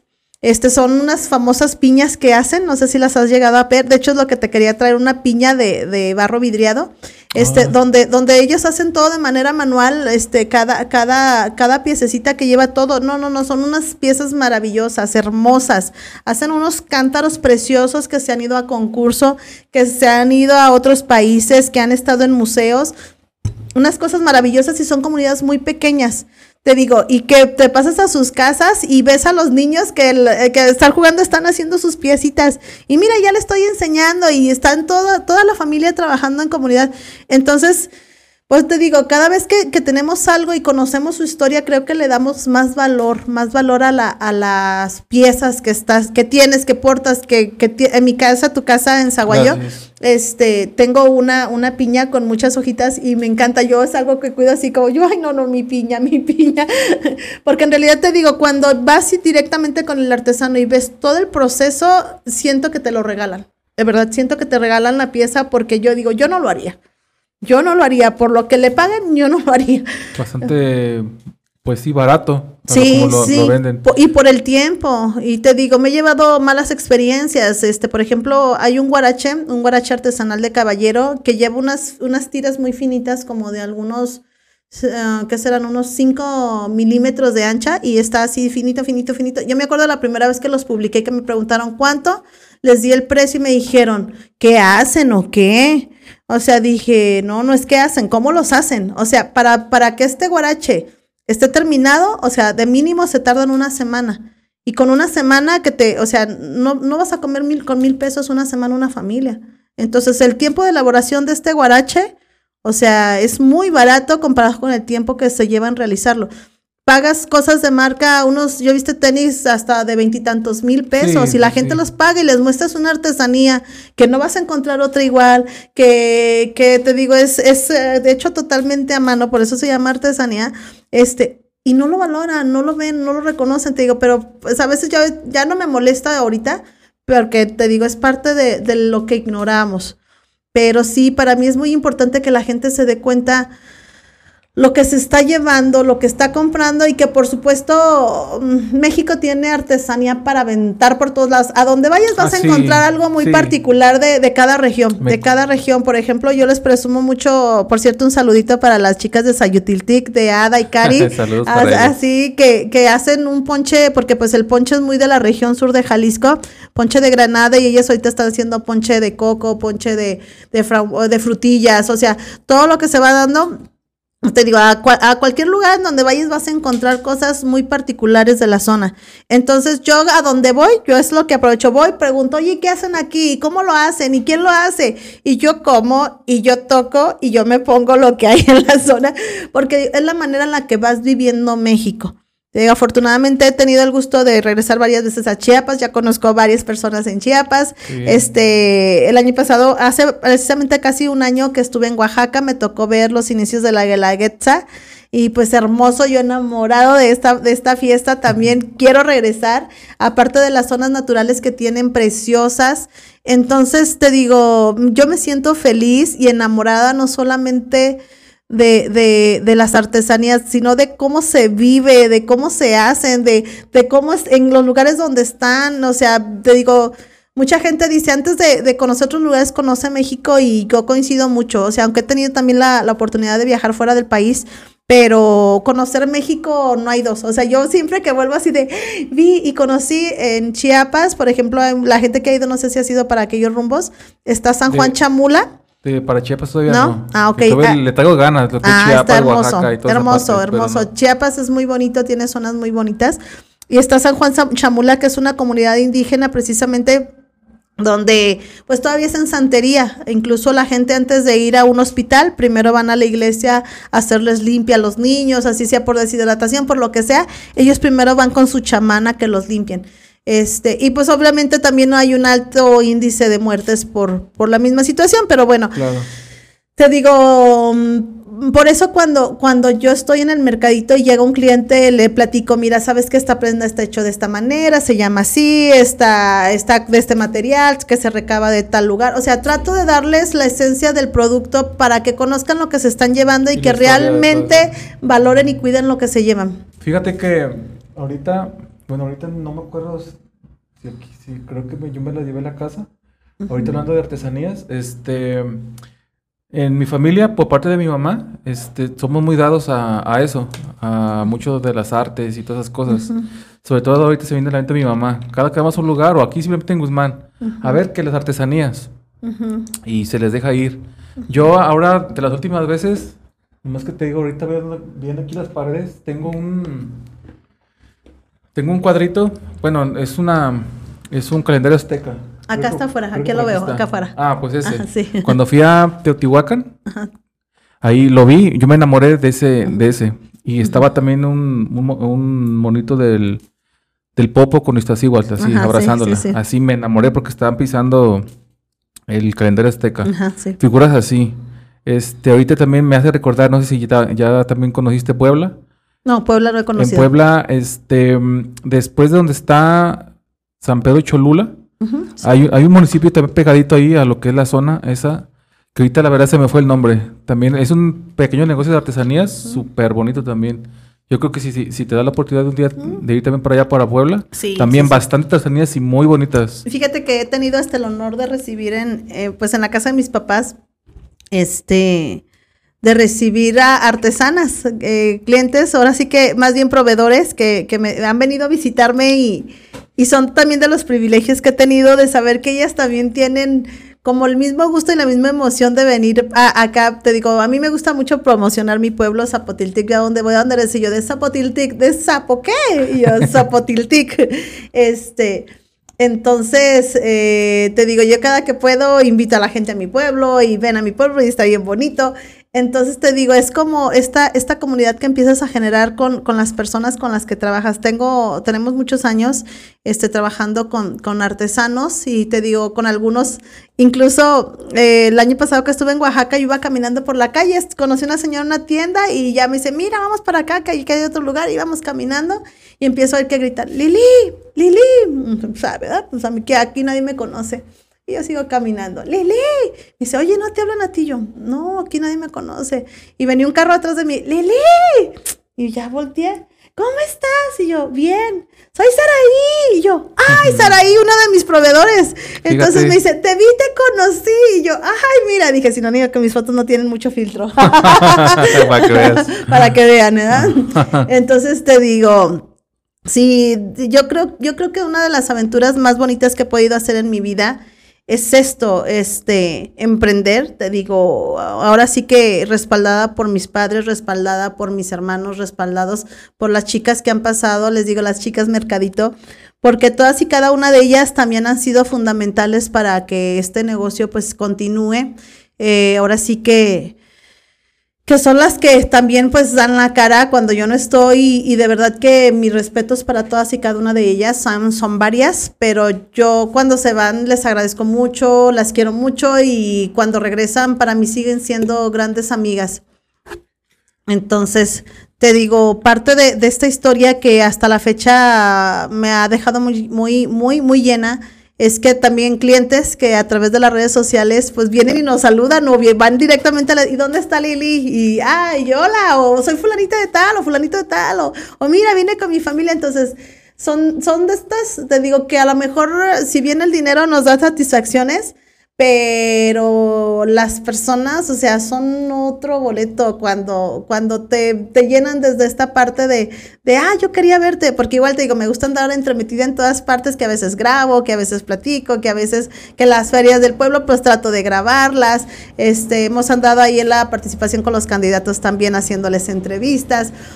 Entonces, te digo, es como compartir un poquito del día a día, de lo poco y mucho que hacemos y pues ahí también a veces van los comerciales, pero sí, yo creo que es la parte más gratificante de, de, de lo que es el mercadito, el relacionarme con personas y, y por supuesto hacer grandes amistades, que creo que es de lo que más... También de más que ahí surgen. Sí, claro, por, por ejemplo, por ejemplo, el año pasado estuve en Las Vegas y pues con amigos y conocidos, curiosamente llegó una fiesta y empezaron a llegar conocidos y yo, ¿cómo estás? Hola, tanto tiempo sin verte, o sea, no lo esperaba ver y ahí empecé a saludar gente y dije, mira, o sea, qué padre, qué bonito este, pues conocer a las personas y te digo, de verdad uno nunca sabe, la vida nos da vueltas, ahorita estamos aquí, al rato no Ya, ¿quién sabemos, sabe? entonces eh, yo, yo aprendí muy claro que más vale tener amigos que dinero. O sea, si bien el dinero, te digo, te da ciertas satisfacciones y es necesario en el mundo en el que estamos y este sistema económico en el que estamos viviendo, pero un amigo, híjole, híjole, de verdad que ahora más que nunca valoro la amistad y, y- y la fidelidad y la lealtad de tener una amistad que, que en un momento de crisis van a estar detrás de ti. Entonces, pues igual agradecer, agradecer a todas estas personas que en el, que en el lapso de, de, todos estos años pues nos han hecho muy fuertes. Sí, es que, es que eso también es muy importante, digo, que el que tengas siempre amigos que de alguna manera te puedan respaldar. Entonces sí, y que te ayuden a, a que seas mejor, a que te motiven y eso. Aunque a veces los amigos pues, son muy contados, son muy, a lo mejor a veces son muy pocos, pero los que están, que sean de calidad. Sí, y fíjate, y fíjate que yo creo que también todos, algo que aprendí en este tiempo, es que todo tiene fecha de caducidad. Todo, todo, todo, todo, todo en esta vida tiene fecha de caducidad. Entonces, hay amistades que llegan de manera temporal y que a lo mejor en ese momento en que lo necesitas están y que por ciertas circunstancias de la vida se tienen que ir y si quieres sigues, pero a lo mejor no con la misma conexión que estuvieran en algún momento de la vida. Y hay amistades con las que no, con las que perduran y pueden pasar 10 años y te las encuentras y, ay, o sea, yo tengo una amiguita de Morelia así que nos vemos así que chiquis, o sea, nos abrazamos, o sea, y así es, o sea, ahora, ahora entiendo que nada tiene que durar eternamente, pero mientras que estés, o sea, disfrútalo. Te digo, a lo mejor ahorita conozco a Arturo y bien padre y nos la llevamos muy bien y a lo mejor sale un proyecto en el camino y algo y a lo mejor ya no coincidimos, pero pero sabemos que en el momento nos funcionamos unos para otros. Entonces yo creo que pasa lo mismo con las amistades, pasa lo mismo con las relaciones. Este, entonces, pues es parte del vivir, del, del, vivir el momento y del soltar también, porque te digo, cuando somos muy celosos que, ay, que, que ya no me hablas, o uh, por ejemplo, platicaba hace rato con una amiga y tiene niñas pequeñas y a veces este me contesta al tercer día y así yo, ay chiquis, disculpa, ves que me decía, no, no, no, yo entiendo perfectamente que esta es una etapa donde tus hijas se están demandando y a mí también a veces se me olvida y no es que quiera hacerlo, es que traemos un, un, un ritmo de vida muy rápido. Entonces, este, en realidad sucede que el otro día no me acuerdo a quién no le respondí hasta después dije, ¡Ah! no le respondí. Entonces te digo, si es alguien pues que, que siente que tiene que tener la atención, pues se van a molestar, pero si es alguien que entiende que mi cabeza siempre estoy pensando en mil y un cosas, pues va a entender, ah, esto ya se le olvidó. Entonces te digo, también creo que las amistades tienen eh, caducidad, pero agradecer el tiempo que están con nosotros. Que te otorgan, sí. Yo sí, claro que, sí. Siempre también es importante, así dura un poco pero lo que puedan aportar. Sí, claro. Yo te digo, sí, o sea, que sea siempre de valor, lo que yo digo. Si son gente que, que a lo mejor el último se van a ir por alguna circunstancia, pero que, que sí te dejan algo, pues está súper genial. Y qué mejor que no sea gente que nomás te está arrestando. O que a lo mejor en tu caso, de que le ven que, de, que ven que tienes ese logro con tu negocio, que a lo mejor sean gente nomás se acerca, pero para luego fomentar la envidia. Y, fíjate que sí he tenido, sí he tenido algunas situaciones así de algunas personas que han intentado, pues igual, hacer pues su parte, ¿no? Pero, pero sí algo que creo también, y, y a lo mejor a, esta parte no, no he llegado. Eh, en Zapotiltic, eh, por ahí está Enrique Gómez. Es, él es un, un amigo que cuando yo llego, él ya tiene tiendas de regalos. Y por ejemplo, Enrique es un hombre muy emprendedor, este, siempre innovando, preparándose y, y, él siempre así como Lili, te invito a este taller que vamos a hacer así, así, así. Y yo al principio así decía, ay, ¿cómo para qué? Porque te digo, igual así como vemos emprendedores que se vamos dando, ahora sí dirían líricos, ¿no? Así hay, hay emprendedores muy preparados y, y ahora que te das cuenta, pues hay grupos muy formales, estructuras muy formales donde te estás preparando para, para vender.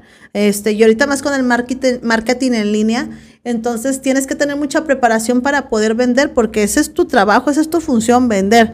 Entonces te digo, si algo he aprendido de Enrique, una es eso, que, que la envidia no te lleva a ningún lado. O sea, si empiezas un negocio con envidia o por quererte chingar al otro, ya valiste.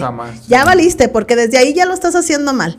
Entonces, este, esta parte de la cooperación, de la ayuda mutua, del apoyo, y que sí creo que hemos ido como cambiando esa temática. Zapotiltic era un pueblo antes muy apático y muy cerrado, era muy, muy ensimismado a, sí mismos. O sea, cada persona era así como, este es mi negocio, lo cuido y cuidadito, y alguien vende algo parecido porque le declaro la guerra. Y no, ahora no, creo que no, poco a poco como que las nuevas generaciones traemos ya más este chip de que somos una comunidad y creo que la pandemia también nos vino como a transformar.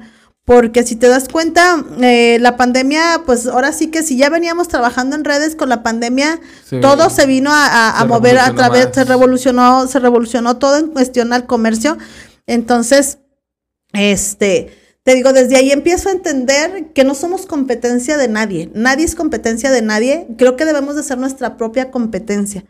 Y que por supuesto si a mi negocio llega alguien y me dice, oye, estoy buscando esto, no lo tienes. No, ¿sabes qué? Creo que lo vi en tal lado. Ahí ve y búscalo.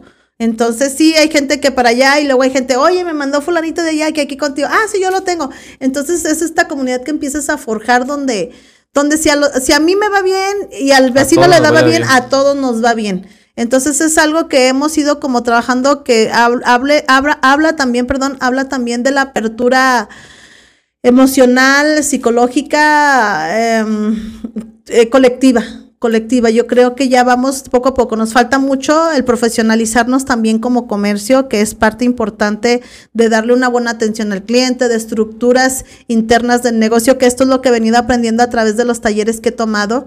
Te digo, de, de que no solamente es poner una tienda y vender, que eso era mi idea. O sea, yo creía que vender era como como cuando era niña que yo ponía mis chicles y, y, órale, no, compra y vende, no. o sea, es toda una estructura y más ya cuando hay empleados, más porque ya tienes al SAT, más porque tienes que pagar un servicio, o sea, todo lo que implica tener un negocio que tienes que llegar a formalizarlos, porque precisamente es por eso que a veces no podemos crecer, o es por eso que a veces este pues no sabemos ya para dónde hacerle o, o, o sea en este en este estira y afloja en ir aprendiendo como sobre caídas entonces cuando empezamos a prepararnos pues obviamente ya tenemos un esquema le digo mientras que yo le corrí por acá pues llegas más rápido por aquí rapidito no al camino cuando ya sabes que hay personas que se dedican a eso y que tienen toda una estructura. Me ha tocado conocer gente de mucho dinero y de verdad con una sencillez tremenda que te explican, el último taller que tomamos decía, hay tres puntos, o sea, ¿dónde estás tú? ¿Dónde está tu estructura? Y dónde está, ahorita no me acuerdo la otra parte, pero decía, si tú como ser humano no estás bien, o sea, no estás bien emocionalmente, tú no estás bien psicológicamente, digo, sí, este, físicamente, o sea, ¿cómo vas a poder darle una estructura a tu empresa? ¿Cómo vas a poder salir a tu cliente? O sea, es un triángulo donde si una de esas tres partes no está bien equilibrada, pues no funciona. Sí. Entonces. este, sí, sí creo que eso también es muy importante. Y yo creo que dijiste un término bastante interesante, importante, el de profesionalizar. Exacto. Porque sí, o sea, te, te has dado cuenta que quizás a lo mejor muchos negocios lo hacen de una manera pues muy light, como tú decías. Ah, nomás lo abro y me pongo a vender y ya.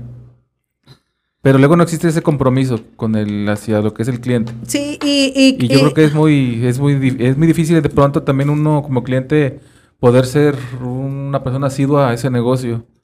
Porque por lo mismo, o sea, no hay, no hay como que ese compromiso. Claro, y sabes que para mí, para mí en la personal, creo que la atención al cliente, el que el cliente se sienta en confianza, sin sentirte tampoco llegar y, pues no, pero sí que te sientas en confianza de preguntar, de agarrar, porque es, por ejemplo, yo prefiero pagar más a llegar a un lugar donde me van a hacer una cara. O sea, si algo que de verdad yo no tolero, porque digo, caray, o sea, vas a, vas a consumir, no vas a pedir un favor, y aunque lo pidieras, Creo que no te mereces una mala cara. Y ahora también entiendo que hay gente que no quiere estar en ese lugar, que está por necesidad, que está porque la vida no le dio otra, otra opción, pero las personas no tenemos la culpa. Entonces, te digo, para mí es muy importante la atención al cliente, que las personas que lleguen, que a veces, ay, que te dice sacar, no te preocupes, eso es parte de nuestro trabajo, les digo, doblar es mi pasión. sí, sí, sí, digo, al final es parte de que el cliente sabe que si ese día no compra, a lo mejor otro día regresa y sí compra, o a lo mejor me recomienda a alguien, que el cliente diga, ay, sabes que es que no me lo siento muy como, no, no te preocupes, no pasa, pero es que me da pena, no te preocupes, no pasa nada. O sea, yo también me molesta llegar a un lugar y que casi, casi te quieran obligar a llevarte algo así de, no, es que si te queda, llévatelo, llévatelo. No, es que mira que no, llévatelo, llévatelo. O sea, no, no es por vender, es porque sabes que el cliente se va a ir y va a regresar con el gusto y la confianza de saber que si se lo va a llevar es porque va plenamente convencido de lo que se está llevando.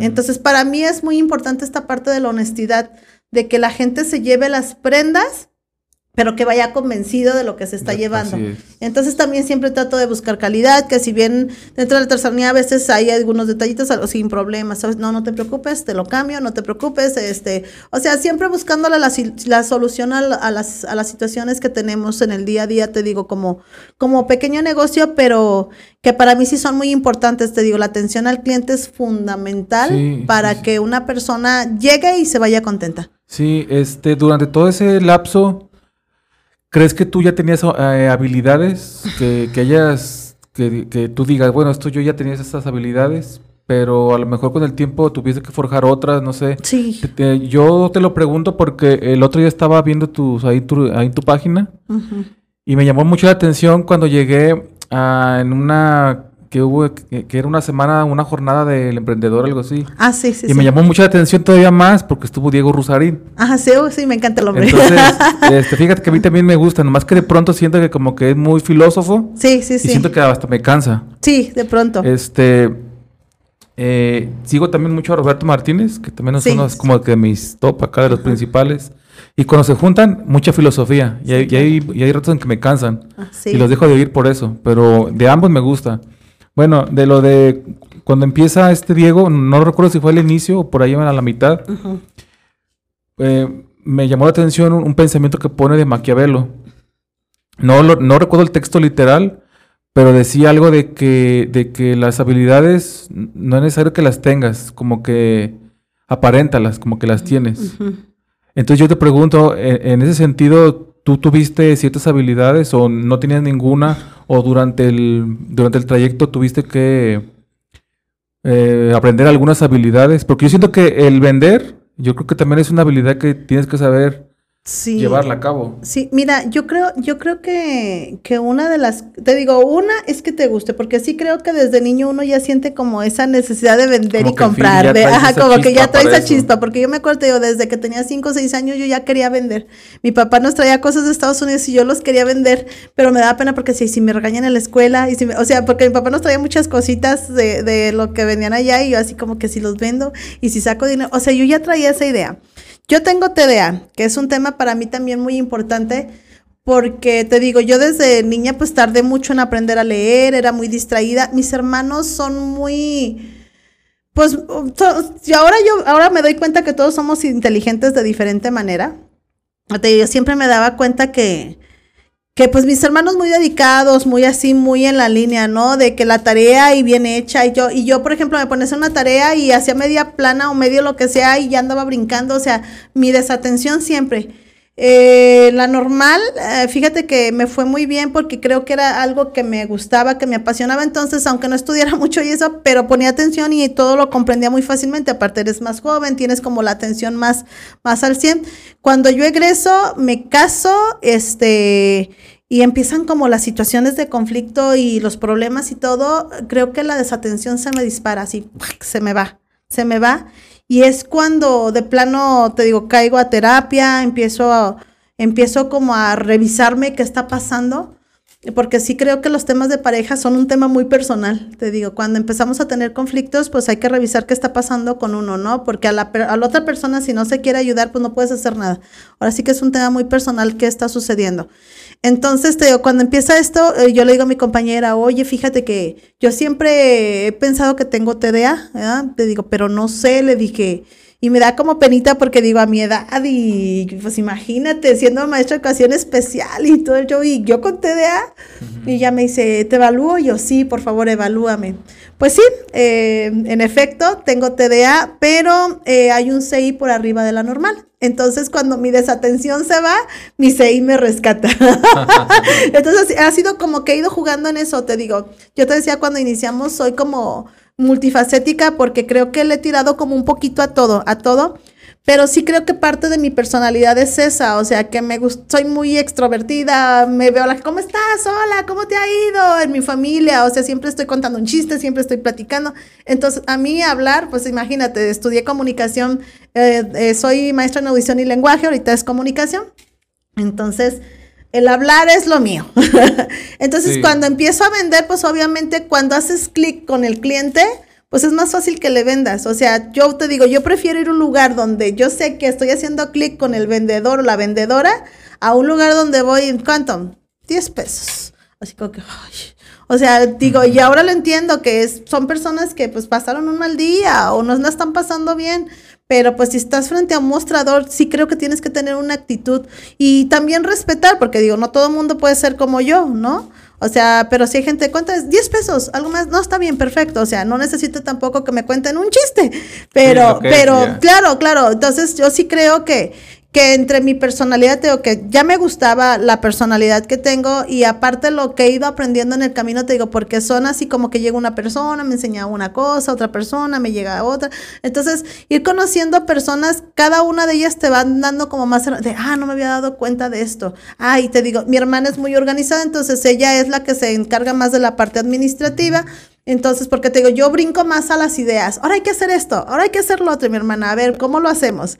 Eh, entonces, ella es como que la que me aterriza las ideas de... entonces, perdón, tú eres como la parte más creativa. Entonces, sí, yo soy como la parte más creativa. Ni como la imagen, la que sí, sí, sí, sí, sí, sí, claro, te digo. Y mi hermana, sí, a ver, ¿cómo lo vamos a hacer? A ver, Maripas, mira, quiero hacer esto, esto, esto, esto. ¿Cómo ves así? Ah, sí, está bien. A ver, ya me dice, ¿así? ¿Cómo ves? Ah, sí, así lo quiero, sí. O, oye, Adrián, fíjate que quiero unas fotografías porque quiero hacer esto, esto, esto, como, sí, o unos videos, o mi sobrino también es camarógrafo, entonces, este, se dedica a esa parte, entonces, oye, Yamil, quiero así, ah, sí, entonces, creo que algo también muy importante para mí son las redes de apoyo, las redes de apoyo que vas generando, o las dos chicas que nos ayudan en la tienda, pues también porque oye Lili que no hay mercancía, esto, yo sí me encargo de las compras, la parte de las compras yo las realizo, pero eh, te digo, al final de todo esto, sí creo que, que naces, pero en el transcurso te haces. Porque puede haber gente que nazca con habilidades, pero si no se motiva para lograr algo, no tiene, no tiene sentido. Entonces, este, se la va a vivir quejándose, a mí nada me sale, o por ejemplo lo que te platicaba hace rato, o sea, yo llegué con mi puño de guaraches y nadie llegó y había hecho a la... O sea, no se vendió, o sea, no sé, y sin embargo, no, a lo mejor hay letras y en un rato, un rato en la venta y te digo, y empezamos a hacer equipo en mi familia y yo invierto y yo hago esto y, y, yo te ayudo y las fotografías y hasta que se empezó a tomar forma, que te digo, no ha sido así como como nomás hacia arriba, o sea, ha sido así, o sea, y a lo mejor más así, luego así, o sea, ahorita te puedo decir que estoy así como, como un poquito hacia abajito, pero es parte del seguir creciendo, aprendiendo, te digo, no he parado en todos estos años, en aprender diferentes cosas. Eh, te digo, un día estoy tomando una capacitación para, para el negocio y otro día estoy tomando una capacitación para mi trabajo y otro día estoy en una charla con las amigas, eh, otro día estoy en la terapia y todo el tiempo trato de aprender algo nuevo porque pues creo que no tenemos de otra. Y son cosas que, una, por, precisamente por el TDA, me tienen que apasionar los temas para poderme mover y que es una característica, creo, de lo, con las personas que he platicado y hasta donde he investigado también. Que lo que nos mueve es esta parte de la dopamina que nos hace sentir que estamos vivos, activos. activos. Entonces, por eso te digo, yo siempre me la paso buscando, haciendo, eh, investigando, conociendo gente. Entonces, esto es lo que me hace sentir que estoy haciendo las cosas bien. Entonces, te digo, es parte del proceso de, de hacer crecer un negocio, hacer equipo, te digo, las redes de apoyo, tanto dentro de la empresa como fuera de la empresa. Y que por supuesto, te digo, las, las chicas, las, las chicas mercadito, que, que les digo, ellas son mis manos, ellas son las manos del negocio, porque si yo no estoy, ellas son las que trabajan, me he desaparecido hasta un mes por circunstancias personales y regreso y la tienda está funcionando. Entonces, cuando yo llego, que cuando llegas a este punto de que tú no estás y las cosas están bien, la hiciste. Sí, sí, Es que yo creo que también dejarle la, como la confianza total a, a ciertas personas, yo creo que también es complicado, porque también yo creo que no cualquiera. Sí, no, pero sabes qué, yo, yo también creo que es en esta parte de reciprocidad con las, porque digo, al final somos humanos y yo siempre he dicho, las, las chicas, este, ahora sí que también tienen circunstancias personales y que, oye Lili, que yo tengo una fiesta el sábado, nos organizamos, tú vete a la fiesta oye, que me quiero ir a la playa y que todavía me faltan no te preocupes, tú vete a la playa. O sea, yo, yo, yo quiero, yo quiero porque digo, al final, una, vida solo hay una. vida solo hay una y, y a mí digo, eh, no me gustaría que tener un empleado frustrado y enojado porque no está haciendo lo que quiere vivir. Entonces, si hay detallitos, oye, ¿sabes qué está pasando esto? ¿No nos está gustando esto?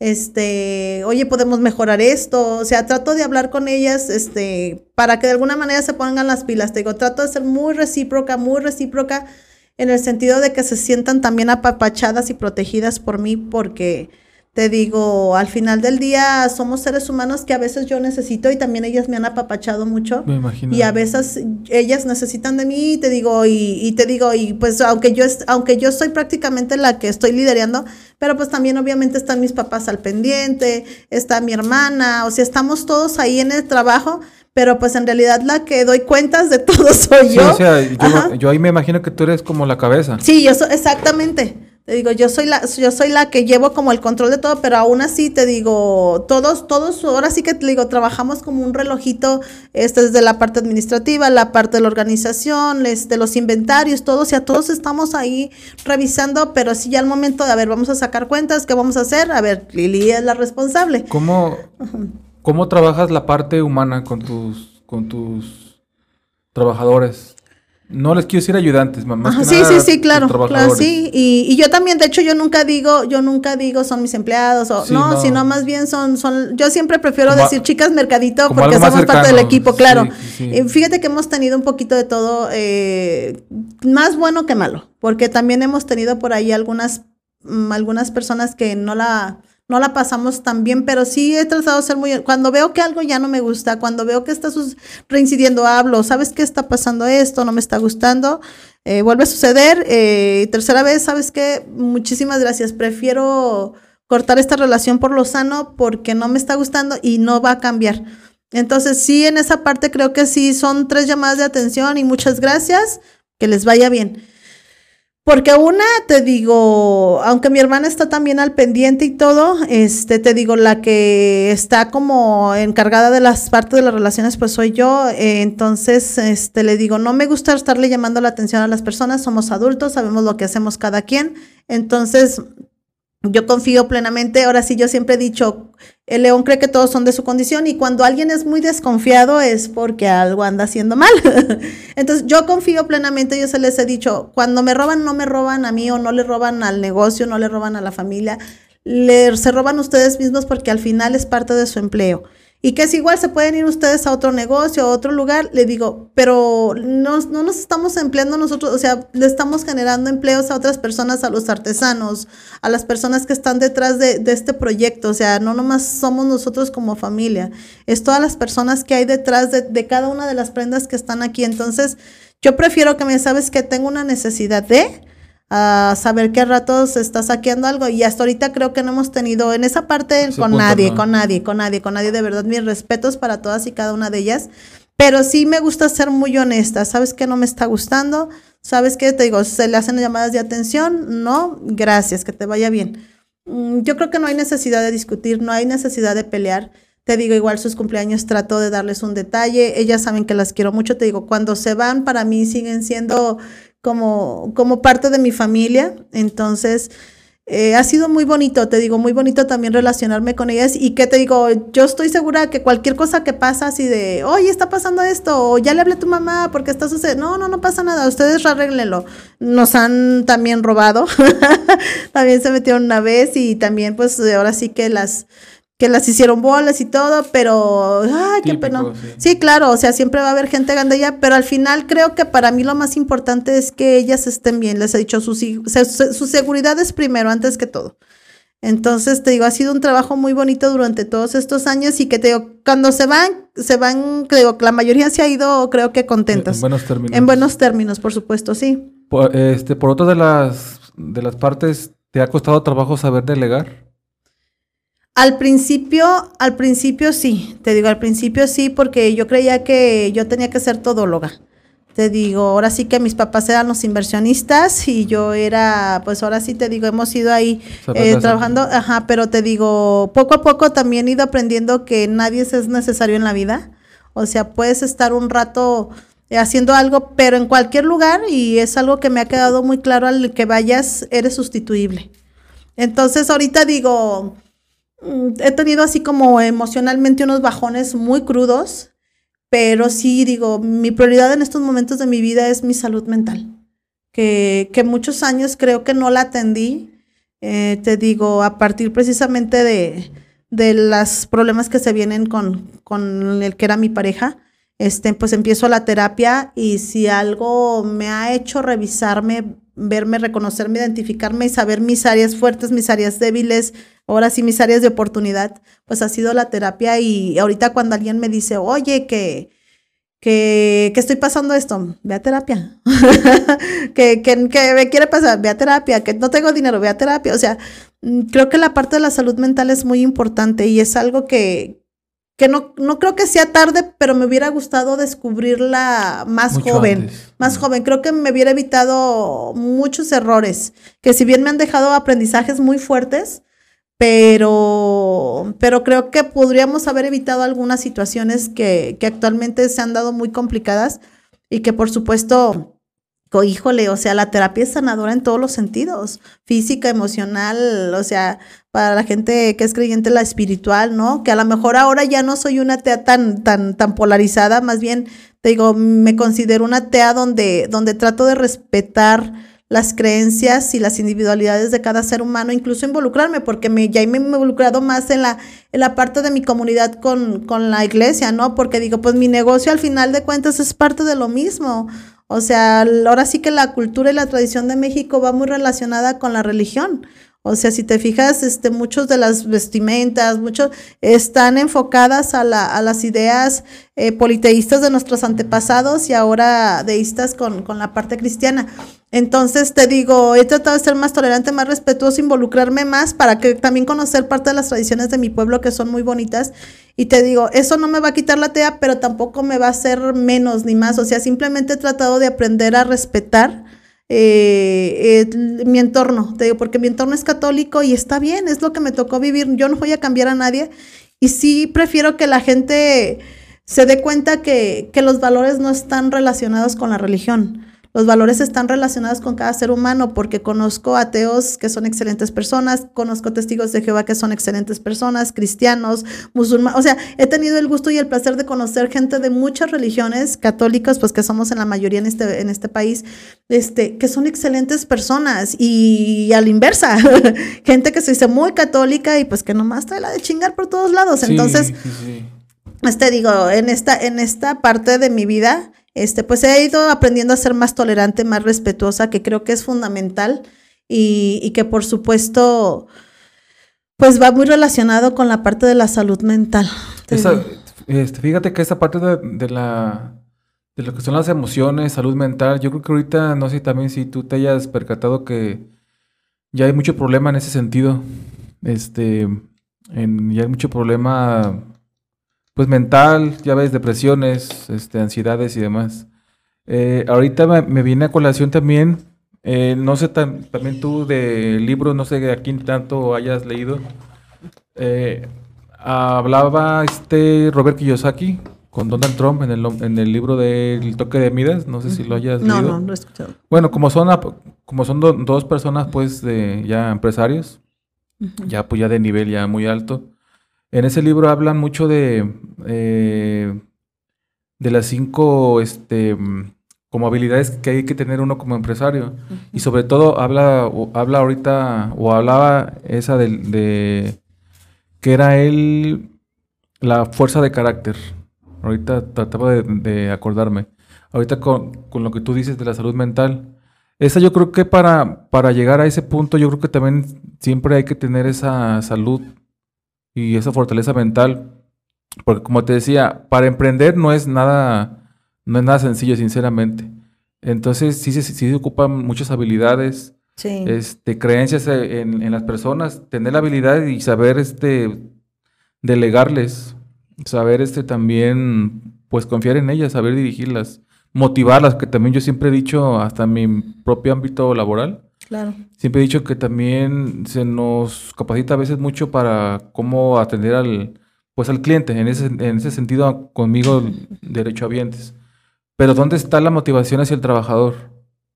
Por eso te preguntaba, ¿tú cómo, cómo trabajas esa parte humana? Sí, sí, sí. Porque, también, porque también el trabajador debe sentirse motivado y sentirse que tiene la, la, playera puesta. Sí, claro. Y, y mira, yo creo que a lo mejor aquí no, yo no puedo decir que, ay, porque creo que quien debe definirlo son ellos como empleados, ¿no? Yo puedo decir, soy la mejor del mundo, pero no, no es cierto. Yo creo que solamente ellos pueden decir sí, no, a lo mejor nos falta, y nos falta mucho, y que por supuesto es, no es un negocio pequeño, te digo, actualmente en, ahora en, ¿qué fue? En mayo abrimos este precisamente también esta parte de, del nuevo convenio que tenemos con Sayutiltic, que, que te digo de las chicas de Ada y Cari. Abrimos una tienda en Sayula. Eh, ahora sí que les voy a hacer un comercial. Entonces, eh, hicimos ahora sí que este, este pacto entre el mercadito de Lili y, y Sayutiltic. Y que al final de todo esto, pues nos ha costado un poquito de trabajo echarlo y a lo mejor eh, también en esta parte de las chicas, ¿no? De consolidarnos como equipo, que, que yo creo que está más que ponerte la camiseta, porque ahorita creo que, que dicen, ¿Qué significa ponerte la camiseta para algunas empresas? Pues que des todo de ti sin remuneración alguna. Y no, yo creo que, que ponerse la camiseta es sentirte también, como dices, valorado, sentirte importante, pero, pero sin saber que si un día de estos fallas eh, no va a ser algo dramático, escandaloso o, o lastimoso. O sea, como Claro. seres humanos nos equivocamos, pero, pero que puedes mejorar o que puedes, mm, entonces te digo, eh, en, en, en Sayutiltic Mercadito en Sayula, pues estamos trabajando también en eso, empezar en consolidar un equipo que creo que es como la parte más fundamental para que un negocio pueda trabajar. Te digo, yo hablo desde mi pequeño mundo que te digo que ha sido, pues te digo muy pequeño porque, pues como decimos, hay gente que maneja empresas eh, eh, muy- extremadamente grandes, este, y que por supuesto lo que estamos hablando, pues van a reírse, ¿no? Pero digo, yo siempre les he dicho, yo nunca me voy a hacer rica a costa de las personas, porque te digo, al final yo también soy una empleada.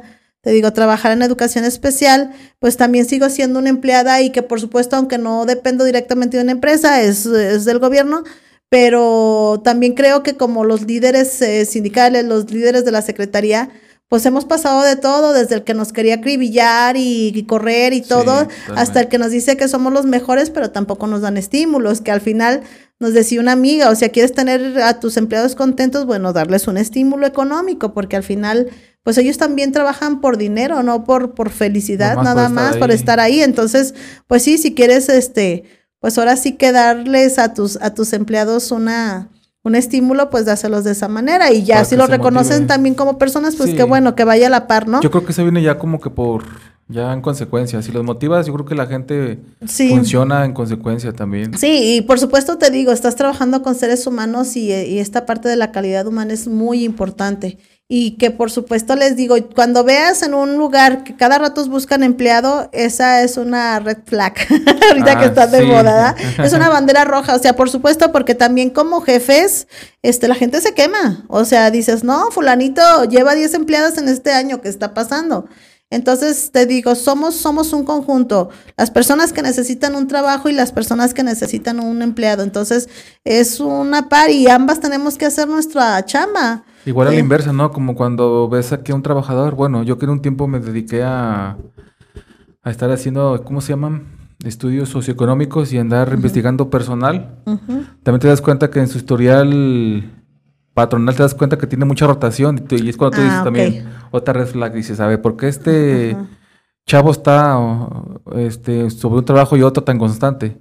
O sea, también porque a lo mejor todo, todas las cosas que trae esa persona por dentro no está Sí. motivada, quizás, o Sí, sí, este, vete a saber. Y, y que, y que igual yo creo que em, antes veníamos con un, y creo que este tema sí me gustaría también abordarlo un poquito, antes veníamos muy esquematizados a que si, por ejemplo, tú decías, me voy a casar, eras ama de casa toda tu vida. Este, voy a ser maestra, vas a ser maestra toda tu vida. Este, vas a ser ingeniero, o sea, o sea, no, y creo que ahorita estamos también quebrando estos esquemas tan duros, tan, tan cuadrados, Tan de que, que estaban, de que sí. no tienes otra vida para venir a hacer lo que quieras, porque en esta ya nomás te tocó ser maestra, o sea, no. Y te digo, muestra de ello y que he tratado de trabajar mucho, pues soy yo, o sea, la docencia me gusta, he tratado también de hacerlo, pero esta parte también del vender, del tener, también me apasiona. Y esta otra parte de bailar y de, y de estar dentro de un grupo también me apasiona. Y el hacer podcast y el estar así también me apasiona. O sea, te digo, no tenemos por qué quedarnos en un lugar nada más y, y a lo mejor si llevamos una vida más rápida y se nos están yendo los años más pronto, pero sí creo que ahora estamos haciendo uh, de nuestra vida lo que nos hace más felices. Sí.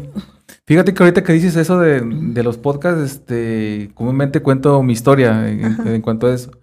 Me han preguntado, este, pero en lo que, en lo que tú comentas, fíjate que sí te doy mucho la razón porque, como ya te puse dar cuenta, pues yo soy administrador. Sí. De, académicamente soy administrador, pero este, de emprender, pues no tengo un contacto directo. Mi único emprendimiento ha sido esto, ese espacio que te comparto y que les he compartido a mis amigos. Gracias. Este, por una parte sí sé que es, eh, es un tanto difícil porque todo tiene su chiste.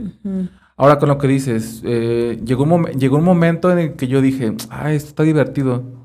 Y a mí por el simple hecho de platicar y conocer gente, fue, fue, la, fue como un motor en que, en que dije, ah, es como una oportunidad de poder yo llegarle a ciertas personas y poder conversar y poder conocer sus ideas como contigo. Sí. O sea, porque uno a lo mejor quizás nomás lo ves y así ya. Sí, sí, Entonces sí, no me quise estancar como que mi, como que mi rutina de siempre. Dije, bueno, voy a, voy a salirme de mi zona de confort, voy a hacer esto quien acepte bien, quien no tampoco, no me tomo nada personal, me divierto. Hubo personas que sí me dijeran, pero como que eso para qué o qué, que era lo que te decía al inicio. O sea, como que para qué es, para qué. Alguien me dijo por ahí después que, ay, estas chingaderas que para qué, ya es como que te da vuelta. y me da risa, pues, porque te digo, a lo mejor son personas que obviamente no les interesa. Si no les interesa, pues simplemente no le van a dar el interés. Así es. Y que sabes que no toda la remuneración tiene que ser otra vez al tema de dinero. o sea, no todas las recompensas son, son en, dinero, o sea, monetarias. Cuando el año, hace tres años que estuve, te digo, empezamos a platicar con una de las candidatas. Y, ¿Qué te parece si nos sentamos y empezamos a grabar? Sí, y se empezó a dar y con otro y con otro candidato y con otro, y se empezó a dar y me preguntaron, oye, ¿y cuánto te pagaron? Y yo, nada. Entonces, ¿para qué lo haces? Dije, o sea, no todo tiene que ser, no todo tiene que ser económico, porque al final te digo, afortunadamente, a través de esas, de esas charlas que tuve, o sea, me relacioné con muchas personas que ahorita puedo llamar amigos, que a lo mejor hemos hecho algún trabajo juntos y que hemos podido ayudar a alguien más. O sea, son estas, estos, estas redes que vas generando y que por supuesto, te digo, en algún momento han necesitado de mí, que en algún momento yo he necesitado de ellos y que ha sido muy bonito. Entonces te digo, no todas las remuneraciones son económicas. si lo estás viendo por ahí, o sea, que todo lo que hagas te tiene que dejar dinero, o sea, ya te fregaste porque vas a terminar frustrado. O sea, no se va a dar de esa manera. Así es. Fíjate, si hubiera sido otra persona, Ahorita también que tocas ese punto, que también yo, este, ya sabes que, ahorita con las redes hasta dinero puedes hacer. Que las vistas, que las reproducciones, que los seguidores y así, ¿no? Entonces yo también, sinceramente, yo tampoco no lo empecé a hacer por ese lado. Alguien me decía, pero ¿qué tal si te cae? Ah, bueno, si cae, pues aquí no va a caer mal. Sí, claro. O sea, pero, pero yo sinceramente no me enfoco en eso. Yo, como decía alguien por ahí, yo me divierto. O sea, y eso. Mi ganancia, obviamente, es conocer a todas esas personas, porque a mí me gusta mucho hacer esa, pues así relacionarme con muchas gentes, conocer gente de todo tipo, de todo tipo de ideas. Este, entonces para mí, más que mi éxito llegar a la cima, es mi ganancia es el proceso. Claro, el, así es. el conocer, este, como te digo, ya personas, el poder hacer nuevas habilidades. Entonces, eso, eso, yo con eso me doy por bien servido. O sea, yo la verdad, créeme que yo no me estoy fijando que los seguidores, hay cuánto, que las vistas y eso. Eh, uno de mis primos me, dijo hace poco, eh, va a llegar el momento que a lo mejor el video o la charla que tú menos esperes, a lo mejor va a ser el, boom para muchas personas. Sí, sí, sí. Entonces tú nomás déjate, ahora sí como dicen por ahí, como Llevar. tobogán. Sí, dicen, dicen, al, al, final, al final del día, o sea, el, el, éxito no es llegar a un lugar determinado, es el proceso que disfrutas para llegar a ese punto donde quieres llegar. Te digo, entonces, eh, decía alguien, no, que, que una vez, ¿cómo me dijeron? Que era una qué? Una, una mediocre, que era una mediocre. Dije, bueno, cada quien tiene percepción, para alguien sí es lo de ser. Pero yo en lo personal he disfrutado tanto de este camino, te digo, venir desde cero venir de, de, la nada hablando económicamente, pero también ir aprendiendo, ir conociendo, ir relacionándome y que, y que si me dices a lo mejor no en el tema vanidad, pero sí en el tema de la felicidad, eres exitosa, pues si es en el tema de la felicidad, sí lo soy. Digo, porque ahora me doy cuenta de todas las herramientas con las que cuento y, y, algo que, por ejemplo, yo digo, desde que nazco en el privilegio y no en el privilegio económico, en el privilegio de nacer en un país donde no hay guerras, donde afortunadamente tenemos donde comer, donde tenemos, bueno, en lo personal yo tengo unos padres que me aman, unos hermanos que los adoro y que yo sé que ellos también me quieren. Entonces, desde ahí ya estoy en un lugar de privilegio. Entonces, te digo, si estás pensando que la gente exitosa es solamente la que tiene millones, yo te puedo asegurar que hay millonarios que no conocen esta felicidad que sentimos y que también la felicidad no es todo el tiempo andar acá, ¿no? o sea, es, ese momento que dices, estoy bien y todo está bien.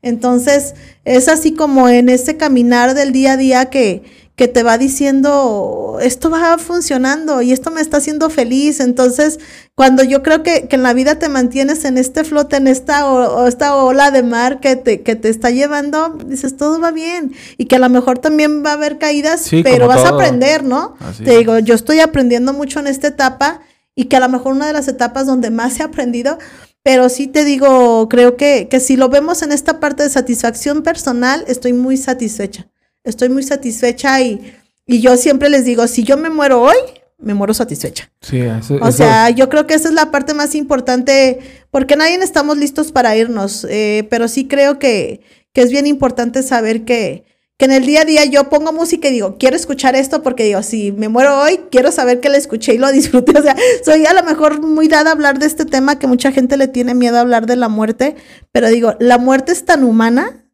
que nadie deberíamos de dejar de hablar o de pensar y no en el sentido dramático decir, me voy a morir, no, sino es decir, si hoy es mi último día, lo quiero vivir bien, ¿no? Como en esta parte de sacarle lo mejor que podemos a la vida.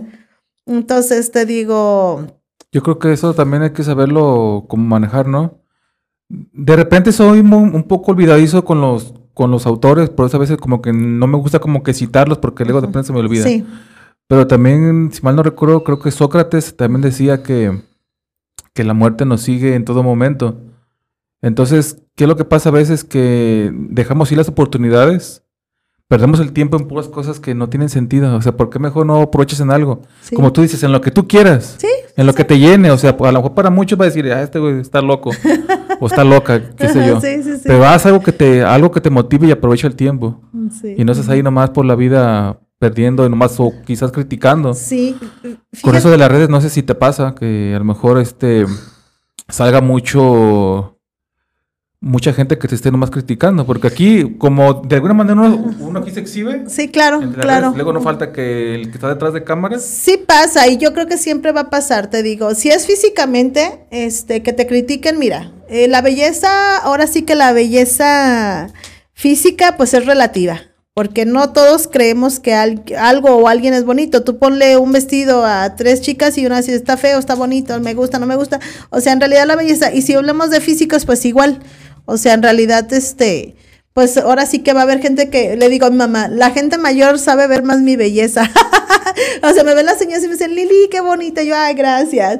Y, o sea, y obviamente porque están en, esa, en ese esquema de ver más a la persona. Creo que entre más crecemos empezamos a ver más a las personas por lo que son que por lo que, que por lo que traen o por lo como se ven, ¿no? Se me vino ahorita eh, perdón, una, una idea a la mente como cuando dices que Incluso a mí últimamente me han dicho mucho que por qué, o como que era la percepción, dices tú, como de belleza hacia una mujer, dices, bueno, uno espera que cuando dices mujer, como que el físico, sí. las, como las pompas, el busto así, ¿no? Ajá, sí, sí, la, estética. La, ajá, la que comúnmente todo el mundo vemos. Sí, sí, sí. Pero cuando ya llegas, llegas a un punto como tú bien dices, o sea, llega un momento en que en que tú, como que lo que tú buscas ya no es eso. O sea, tú ya vas más allá. Sí, sí, sí. Y, y, te digo, y al final si te fijas, o sea, la percepción de belleza cambia a través del tiempo. Hay, hay, una, hay una frase que me gusta mucho, dice, la belleza está en los ojos de quien mira, pero también en el tiempo en el que se está mirando, porque por ejemplo, si te fijas las mujeres de los años, eh, vamos, 50 o 60 eran mujeres eh, muy llenitas, o a lo mejor muy en tendencia, pero ahorita son más, este, bueno, eh, llenitas, frondosas, piernudas y con cintura. Y luego, por ejemplo, si hablamos que fue mi generación, los 2000, en el 2000 yo tenía 18 años, este, eran mujeres anoréxicas, extremadamente flacas. Yo era una talla 7, 9 y yo me sentía gordísima gordísima en esa etapa y ahorita veo mis fotos decía, caray, era una mujer normal, pero la estética en ese momento te exigía ser muy delgada.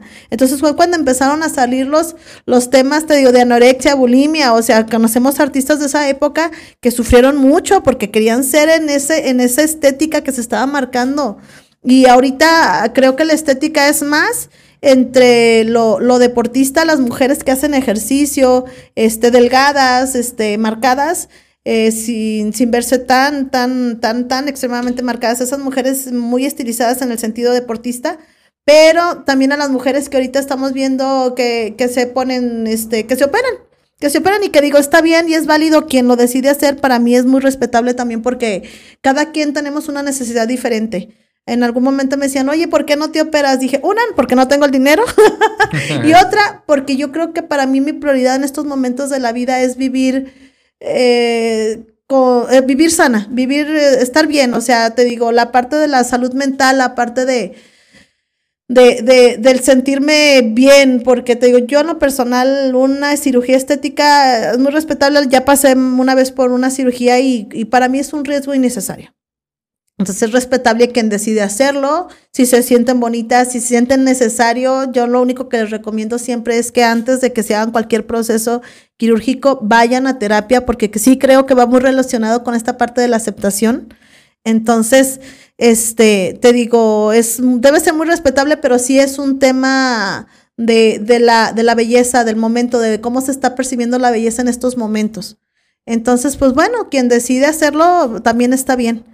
Sí, eh, y fíjate que yo también lo puedo llevar a relacionarlo con, con lo de las redes sociales. Este, también con uno de mis de mis amigos, este, bueno, Carlos Morán, que le mando un saludo también, que seguido me escucha, que es de mis principales seguidores y relacionista público, le digo yo. Este, de pronto tenemos esos debates por WhatsApp eh, y uno de los que ha sido muy, que hemos tenido de mucho auge ha sido precisamente el impacto que ha tenido en las redes sociales. Ahorita con lo que dices de cuando la belleza, y nosotros lo hemos debatido mucho en el sentido de que quizás de manera común o cada quien por su cuenta se ha percatado que tanto en mejores, en mujeres, perdón, como hombres, cómo percibimos toda la belleza a través de lo que vemos en el teléfono. O sea, y también lo llevó a colación el luego por qué les llega la ansiedad y luego por qué la depresión. Porque es como, te, como hace rato te comentaba. O sea, uno, uno percibe, uno, uno compra lo que, lo que estás viendo. Pero detrás de todo eso, o sea, no sabes si hubo un proceso, si nomás te están haciendo un, un lavado de coco para que consumas. O, o sea, ¿qué hay el trasfondo de eso? Entonces es muy, yo creo que ahorita está muy, está muy, pues cómo decirlo, se me hace de, de, muy demandante, ¿no? Sí, y luego muy superfluo porque mucha gente en vez de en darse su como su importancia personal, o sea, enfocarse en sí, mejor andan viendo la vida de otros cuando a lo mejor es falsa. Sí, sí, no, y mira, yo creo que este tema, te digo, las redes sociales, ahora sí escuchaba a esta Jessica Fernández que decía, las redes sociales son como un cuchillo. Tú sabes si lo utilizas para, para hacer una rica comida, cortar y, y hacer una rica comida, o lo utilizas para cuchillar a alguien. Entonces, esa es una herramienta, las redes sociales ahí están y cada quien sabemos para qué lo utilizamos. Y en lo personal creo que si te estás fijando siempre en qué está haciendo el otro, en el afán del tema de envidia o decir, pues vas a sufrir, vas a sufrir y, y, la verdad todos, todos, todos los seres humanos traemos una mochila cargando, es algo que he aprendido, o sea, yo traigo mis problemas, tú traes tus problemas, cada quien tiene sus propios problemas que resolver, algunos con más, con más uh, complejidad, otros con menos, pero al final pues cada quien traemos nuestros propios detalles. Obviamente hay quienes sí postean de me estoy muriendo, pero pues igual, ¿no? Digo, hay quienes postean, este, ah, esta mujer que me está revisando las redes, o sea, están peleando con sus fantasmas al final del día. Pero digo, cada quien, yo en lo personal me gusta ver la gente que está feliz y digo, si están posteando es porque están felices y está chido, o sea, y no desde el tema de porque ellos son felices y yo no, no, porque yo tengo mis temas de felicidad, porque no lo que a ella le causa felicidad me lo causa a mí, o no lo que a él le causa felicidad, o sea, no. y que por supuesto hay muchas cosas que no posteo y que las vivo y que las tengo y que, y que digo, qué padre, o sea, pero, pero no hay necesidad tampoco para mí, pero hay para otras personas que sí. O, esta chica que a lo mejor, o este chico que todos los días sube una foto de él para que le digan qué guapo, qué bonito te ves, qué bien, o sea, que, o sea, y lo necesita y si tú se la puedes dar esa herramienta, pues qué chingón, ¿no? Que tú como amigo, amiga, le digas qué bien te ves, porque él lo necesita o ella lo necesita. Pero vemos otros que no y que te digo que a lo mejor no estamos dentro de la estética actual, pero pues también se vale. Te digo, ahora sí que son cuestión de perspectivas, pero si estamos siempre pendientes de lo que está haciendo el vecino, que está, vamos a sufrir. Entonces, como dices ahorita, sobre todo creo que los más jóvenes o quien no ha llegado a este punto de revisar que, que una no somos el centro del universo, porque yo creo que a veces la gente ni se fija, ni le importa, ni le interesa, la verdad. Y otra, que, que no tenemos que estarnos comparando con nadie, somos, o sea, somos, punto. O sea, te digo, yo si algo he aprendido también en este camino es que me quiere, me quiere por lo que soy. O sea, con, con mi personalidad, con mi despiste, con mis impulsos. O sea, quien me quiere, me quiere por esto que he llegado a ser.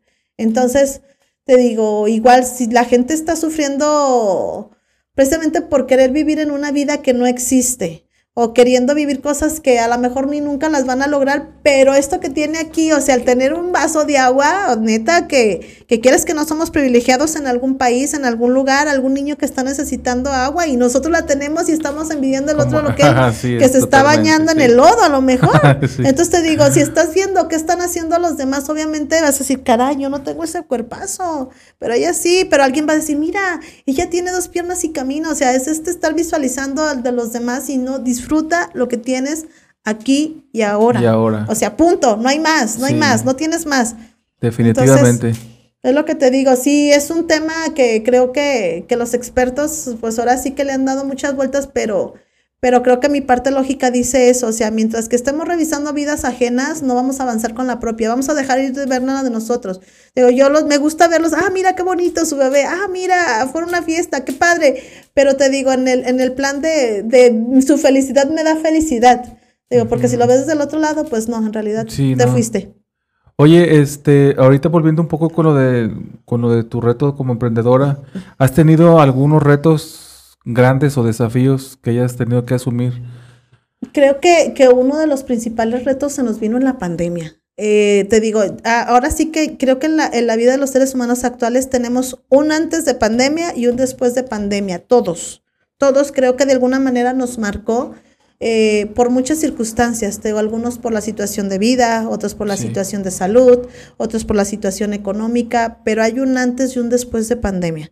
Y, creo que cuando precisamente nos dicen a todos, cierren, híjole, o sea, no sabíamos dónde iba a parar esto. Yo recuerdo que cuando empecé a ver que en China, que empezaron a cerrar, yo dije, voy a ir a comprar cubrebocas, porque me acordé de la influenza, que fue en el que, en el 2007. Como 2009. Más no, o menos. fue en el 2008, 2008, no es cierto, fue en el 2008. Sí, más o menos. Pues era Felipe Calderón, fue en el 2008 y pues duró como dos meses yo acababa de entrar precisamente a trabajar, fue como en mayo del 2008, porque me acababan de, acomodar en mi centro de trabajo, tardé algo en que me instalaran. Entonces, te digo, eh, pensé que iba a ser así como, como en el 2008 con, con la influenza. Entonces yo dije, bueno, voy y compro cubrebocas porque nos va a llegar, porque empezaron a hacer que la pandemia que estaba creciendo. Este, eso fue como para diciembre, enero. Todavía mis papás cumplieron años de casados en marzo y a poquito de esa fecha, pues ¡fum! nos cierran. De hecho, iba a ser aniversario del mercadito, ya estábamos preparando todo, nos estábamos cambiando de local. Y cuando se viene dijimos, híjole, y dijeron, cerrado es, cerrado. O sea, aquí no hay, no hay gente en la calle, aquí no hay nada, y híjole. A mí la parte que más me, me quitaba el sueño era, ¿cómo le voy a hacer para las rentas y el pago de las chicas. O sea, era algo así que me quitaba el sueño y que decía, híjole, o sea, sin vender, ¿cómo le vamos a hacer? Afortunadamente te digo, las redes empezaron a salvarnos y empezamos a través de redes. Yo me acuerdo, yo me acuerdo que esta vez llegó, era 10 de mayo y pues estaban cerradas las tiendas grandes, Coppel, todas esas tiendas que, que pues son nacionales y que venden mucho. Y, y recuerdo que, que, nos dijeron, pues a discreción vendan y, y, a domicilio y todo. Le digo, lo que no vendimos en, en tres, cuatro meses, o sea, lo vendimos ese día sí, porque la gente llegaba y agarraba, véndeme esto, véndeme esto. O sea, sí, así llegaba rápido y se iban y, y pues todos que, entonces, para mí esa venta me rescató, porque lo que hice con el dinero que recuperé, este, apagué renta y la aparté para el pago de las chicas cada semana. Que digo, yo les dije, váyanse a sus casas, muchachas, descansen. Y, y, ya ellas me dijeron, no, vamos a estar viniendo a la tienda a limpiar, vamos a estar viniendo a, a estar en las redes sociales a seguir vendiendo. O sea, lo que te digo, cuando las haces parte de ti, no necesitas estarles exigiendo. ellas, sí. ellas, solitas empezaron y, y empezaron las ventas en redes. Entonces te digo, empezaron a darse las ventas en redes y fue algo que, que, en realidad nos rescató. Te digo, yo cuando dije, tengo renta pagada, ya de ahí como que dije, ya. O sea, como que de alguna manera el peso ya se nos quitó. Eh, te digo, parte de lo mismo que igual los negocios son así, días muy buenos, días muy malos, créditos variable, que sí. te digo que se han tenido que sacar para, para tiempos que se tienen que solventar, después la misma tienda paga y así se, así se vive, te digo, a lo mejor también en esta parte que todavía me toca aprender mucho, pero creo que te digo, ahorita ya estamos un poquito más estables, ya no como con esos picos que al principio, ajá, sí, como que al principio venían, ahorita ya como que creo que ya también el negocio ha, ha, mantenido su estabilidad, te digo, sí estamos ahorita a lo mejor un poquito hacia abajo, pero yo sé que, que todo es temporal, que todo pasa, que mientras que tengamos salud y vida, sí. todo se sigue haciendo y que por supuesto te digo, pues las personas que nos siguen en las redes sociales, te digo, procuro igual estar conectadas con las personas. Ahorita ellas se encargan, las chicas se, se encargan de, de, atender las redes sociales. Ah, pero de vez en cuando entro, respondo también, estoy al pendiente. Yo les digo, yo soy la encargada de memes. ustedes hagan todo, yo soy la encargada de memes. Sí. Entonces, pues sí, al final, porque también es como mi humor, ¿no? Le digo, no es el mismo humor que tú tienes al humor sí, que yo claro. tengo. Entonces, cuando posteas algo, habla mucho de tu personalidad, de lo que estás posteando. Uh -huh. Entonces, de hecho, yo quiero conocer a una persona y te lo digo así honestamente y empiezo a ver sus redes y me doy cuenta como de muchas cosas. O sea, las redes hablan de ti. Para mí es como, como, como, ¿cómo te puedo decir? Como revisar a una persona, cómo es, cómo se desenvuelve, qué piensan, porque hay gente que dice, ah, yo nomás posteo por postear. No, no es cierto, posteas porque hay algo adentro, aunque lo niegues. O sea, eh, lo que tú postees, o sea, está muy relacionado contigo, porque no, no agarras una imagen y le haces así. O sea, no, la ves y dices, ah, pum, la compartes porque te está tocando algo. Sí. Entonces, te por digo. Eso, perdón, por eso siempre digo que, que, todo comunica, siempre estamos en campaña y siempre digo que el que persevera alcanza. Sí, sí, sí. Entonces, sí, sí entonces sí, sí es cierto lo que tú dices. Sí. Que, sí siempre va a haber algo que te va, que te va a decir, ah, es que este es así. Sí, te digo, yo, yo lo veo mucho con las personas, por ejemplo, que que postean y que digo, ah, ok, ok, ok. O sea, yo la verdad no sé si sea como muy analítica, no sé, pero yo por una red social casi, casi puedo conocer la personalidad de, la, de, cómo, de cómo son o como qué que piensan. A, como que ahí se dan mucho a conocer a las personas. Sí, claro, ¿no? claro. Si tú posteas sobre alcohol, pues obviamente te encanta la fiesta y está bien, sí, te digo. Sí, y, y también, por ejemplo, cuando hay una persona que festeja, postea mucho, ay, el amor, la vida, todo maravilloso, precioso. O sea, también detrás de esto hay una máscara que está encubriendo algo más porque digo, yo siempre les digo, buenos los tacos. Esos son buenos. Eso. Buenos los tacos. Sí, Nosotros sí. como seres humanos, o sea, no somos negros ni blancos, somos seres humanos que en el día a día pues estamos aprendiendo, nos enojamos, nos equivocamos, reconocemos, Altas, o sea, bajas, sí, sí, sí, sí, o sea, te digo, no, yo no creo que hay una persona ni buena, buena, buena, ni mala, mala, mala, o sea, somos esos seres humanos que en el día a día a lo mejor tenemos circunstancias que nos duele y que nos defendemos, a veces de manera injusta, a veces de manera justa, pero, pero al final te digo, nos definimos por eso.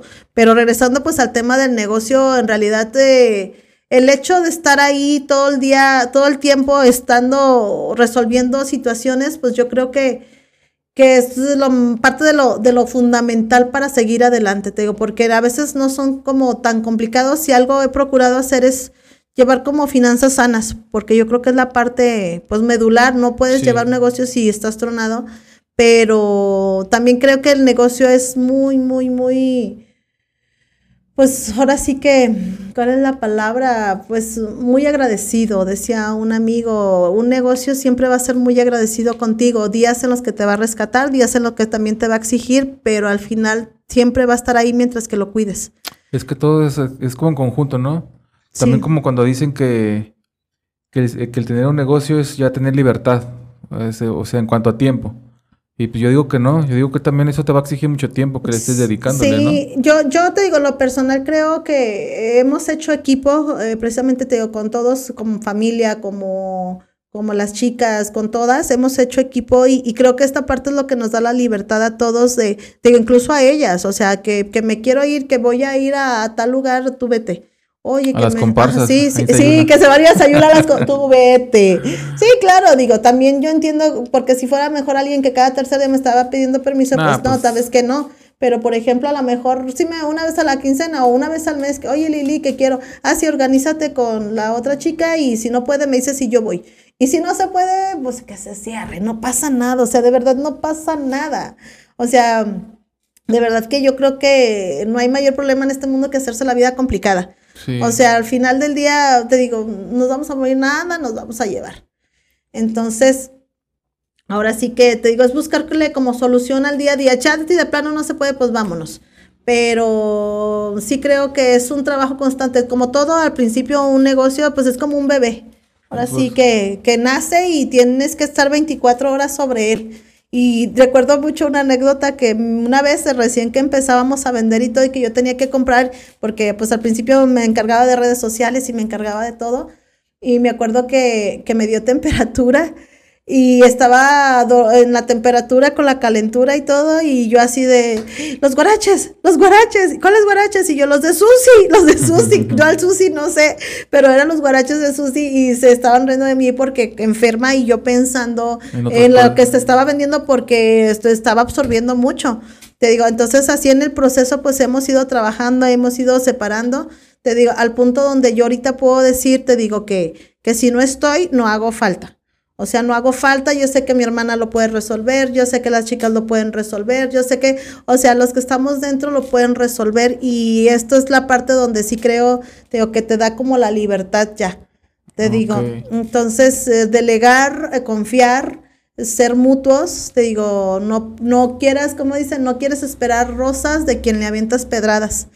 Entonces, eh, te digo, he tratado de ser honesta también en esa parte y y pues muy satisfecha, te digo, muy satisfecha. Me gustaría decir que tengo una cadena de negocios, pero no los tengo. Y creo que al final de todo, um, a lo mejor ni me gustaría, ¿eh? ni me gustaría porque por lo el tiempo que implica llegar a ese punto que yo creo que ya ya, ya te jalaría más tiempo no claro claro te digo sí y que por supuesto te digo es seguirte preparando y, y, dedicarte de nuevo ya porque ya el hecho de construir una empresa yo nada solamente es decir vender y comprar es hacer toda una estructura desde el protocolo de venta desde el sistema o sea eh, ya no solamente son empleados son los, los los encargados o sea entonces relacionarte con muchas personas también te crea un conflicto.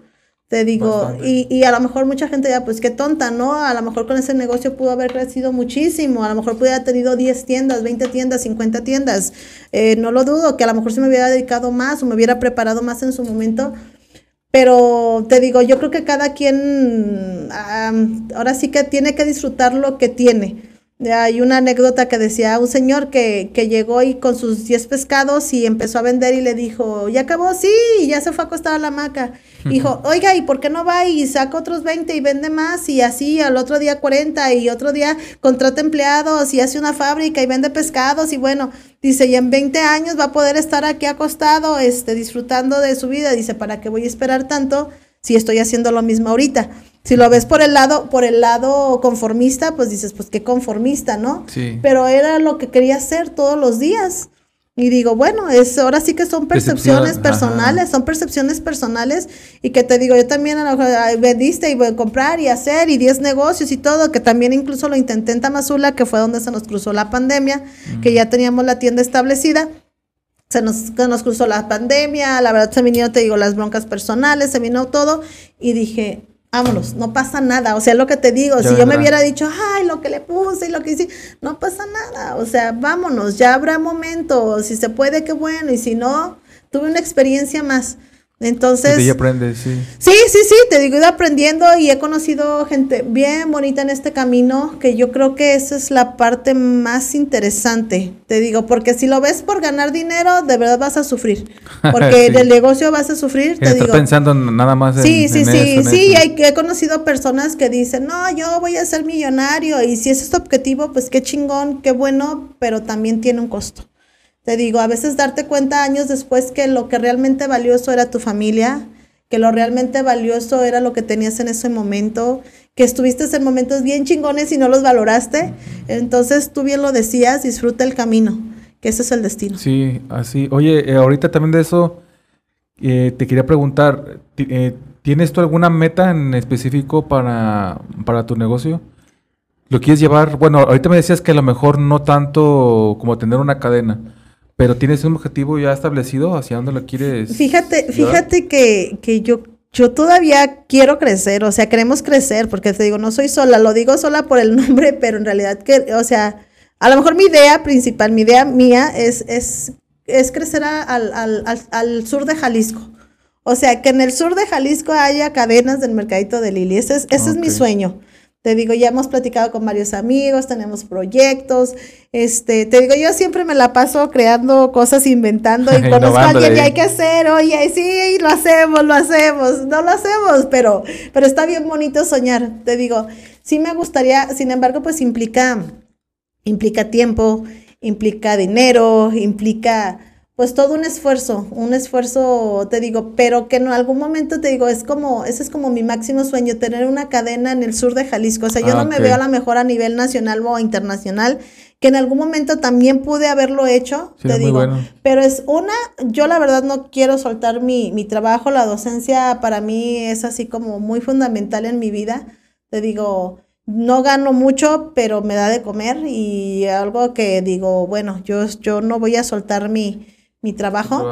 Ajá, entonces esa es una. Otra, te digo, ya el tener más personas implica ahora sí mayor demanda, eh, profesionalizarte en, el, en la empresa, este, todo lo que implica con, porque te digo, pues es una, este, personalidad es otra, pagos de impuestos, otra, eh, seguro social, o sea, todo lo que implica tener protegido también al empleado y te digo que por supuesto no me gustaría tenerlos de manera pues irregular. Digo, ya si se va a establecer, pues que se vaya estableciendo con los protocolos debidos y que, que te digo, es un sueño a lo mejor muy ambicioso y te digo, y que más que decir, quiero, quiero tener mucho dinero, quiero decir, eh, esto está creciendo, esto está dando empleo, estamos reconociendo e identificando la, la, la cultura y la artesanía de la región sur de Jalisco, te digo, conocer personas, o sea, toda esta parte más que te digo, decir, me voy a ser millonaria de esto, no, más bien es saber que podemos trascender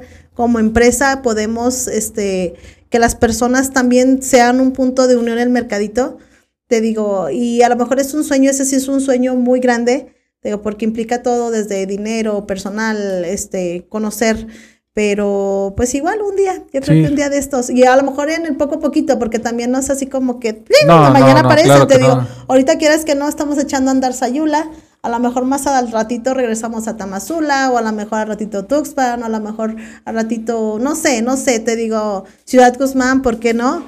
Entonces, este, te digo, yo no lo veo así como un negocio, para mí mi negocio tiene alma, a lo mejor ese es el punto, para mí mi negocio tiene alma, o sea, no es solamente una un lugar de venta, es un lugar donde se, se tejen muchas cosas. Te digo, donde hay mucha energía de muchas personas, desde los artesanos, los que estamos detrás del negocio. O sea, si yo te lo puedo decir, o sea, mi negocio tiene alma. Y eso, y eso es lo que lo mueve. Es lo que importa, sí. sí. A, ver, ahorita ya como para darle ya casi este conclusión, platícame un poco de, de eso. ¿Tienes sucursales en dónde más? ¿En Sayula? O... Ahorita, ahorita. Porque entiendo que en Sapo está como la matriz. Sí, sí, es, es la, la, matriz, te digo, Zapotiltix matriz. Entonces, eh, te digo, intentamos trabajar en, en, Tamazula, que fue, que fue la pandemia. Y Enseguida, te digo, ahorita tenemos pues el convenio con las chicas de Sayultitec, te digo, le hemos sufrido un poquito, para mí por la distancia y los tiempos, digo que es algo que pues es complicadito, pero este, yo sé que, que va a salir adelante. Yo, yo le tengo mucha fe a esa tienda. Nos ha ido, a pesar de todo, nos ha ido, creo, bien y nos han buscado, pero sí necesitamos todavía echarle como un poquito más de porras, eh, estar más ahí al pendiente. Pero te digo, es, es un día a la vez, un día a la vez, un día a la vez. O sea, la, los, nos van a ir marcando las pautas. Te digo, a lo mejor eh, profesionalizarnos más para que la tienda esté funcionando sin que estemos al 100%. Pero sí, te digo, creemos que, que en unos años podamos a lo mejor lograrlo. No, y así va a ser. A ver, en Sayula es, es la que está de manera conjunta con estas chicas. Sí, sí, Pero así se llama, Sayutiltic. Sí, ellas, ellas, ellas tienen un negocio en Zapotiltic. Eh, voy a tomar un poquito de la historia de ellas. Eh, Ada y Cari eh, tienen un negocio en Zapotiltic y nace a partir de la pandemia. Ellas ah, precisamente se quedan sin empleo, no hallaban qué hacer, eh, conocían el, el proceso del ponche, mermeladas, todo lo que tiene que hacer con alimentos este, procesados eh, naturales, artesanales de la región. Entonces empiezan a producir mermeladas, ponches y, y lo más interesante pues es que es hecho 100% artesanal de ah, tequila. Te digo, los ponches y las mermeladas pues ahora sí que a mano. Entonces tienen ese sabor casero y te digo, entonces, yo las conozco en mayo del año pasado, yo andaba grabando mm. ahí en el centro de Sapo en la feria y me dijeron, tú Lili, y yo sí, ah, hola, ¿cómo estás? Y nos empezamos, hicimos clic en amistad y hasta la fecha las quiero mucho, somos muy buenas amigas. Entonces, este, me proponen, este, que como veíamos, que es Ayula ah. y esto, y la verdad te digo, esa tienda tiene mucha proyección, yo le veo mucha proyección, te digo, nos falta todavía echarle un poquito ahí a la chamba, pero yo sé que nos va a ir muy bien, te digo, yo sé que nos va a ir muy bien y que por supuesto pues invitarlos para que nos visiten. Este es López Cotilla número 17 en Sayula, a un, a un lado del, de, un restaurante que se llama Makitori. Mm, Entonces, este, te digo, estamos ahí, está Banco Azteca, la vueltita, para quien va por allá entonces, pues que nos visiten, te digo, Sayutiltic Mercadito de Lili, esta unión, esta fusión que se ha dado. Y que te digo, hemos venido trabajando también muy bonito con ellas, experiencias como todo, pero estamos en ese proceso. Sí, ok, ya creo que yo ubiqué, por ahí a veces suelo pasar. Me voy a dar una vuelta para ver aquí con qué adorno. Sí, claro. Este, oye, y ahí dentro de, dentro de lo que vendes, ¿cuál es la artesanía que a lo mejor digas tú que tiene más auge o no tiene una que digas, ah, esa se vende muchísimo? Mira, yo creo que algo que no hemos podido parar de vender, o sea, es la ropa, porque igual, o sea, haz de cuenta que todo tiene como su temporada. Todo, todo, todo, todo tiene su temporada. Y más porque, por ejemplo, en México pues se da que, que el 16 de septiembre, el 20 de noviembre, que el 12 de diciembre para lo de la Virgen de Guadalupe. Este, pero, por ejemplo, en caballeros, pues en realidad no podemos como variarles mucho, pero algo que vendo bastante y que les gusta por la calidad y por los diseños que manejo son las guayaberas. Eh, ah, no, hombre, la verdad están muy bonitas, que por cierto le hago unos visitas para que las ah, veas, yo sé que te van a gustar. este, te es de lo que más vendemos las guayaberas. En damas, pues las blusas, eh, son esas. Y por ejemplo está Sinacantán, que es un municipio de Chiapas, que tienen unas blusas muy características. Yo creo que todas hemos tenido una blusa de esas y que hasta la fecha, o sea, son de las más económicas, este, te digo, y sin embargo todo el mundo, no, tienes una blusa negra con flores rojas, entonces esa siempre sale. Las blusas campesinas también, que son básicas, las blusas que traen olanes también son de las que siempre vendemos, entonces son como los, los, los que siempre tenemos de base. Te digo, ya que para ahorita las salidas de la escuela, entonces te digo, siempre andamos ahí moviendo una cosa u otra. Te digo, entonces... Digo, sí, sí, la verdad el mercadito ha sido muy, muy, muy noble. Excelente. ¿Tienes contabilizado más o menos de cuántos estados tienes vendiendo artesanías? Sí, a ver, déjame acordarme. Tengo de Chiapas, de Oaxaca, de Guerrero, de Michoacán, eh, del Estado de México y... ¿De qué más? ¿De qué más? Son, son como los más importantes. Ahorita son de los que más me acuerdo porque son como los más, los más conocidos. Déjame ver. Ah, de Puebla. De Puebla. De Puebla, La Cruz. Creo que son como los seis más importantes que tengo. Ah, Te digo.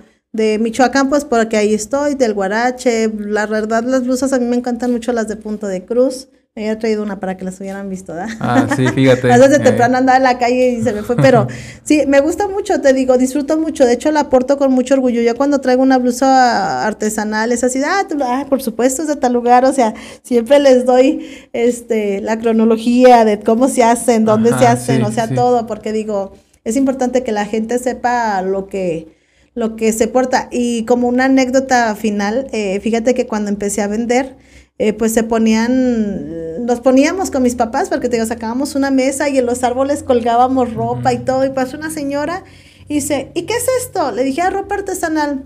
Ay, ropa de India. Le hizo así, ay, ropa de India.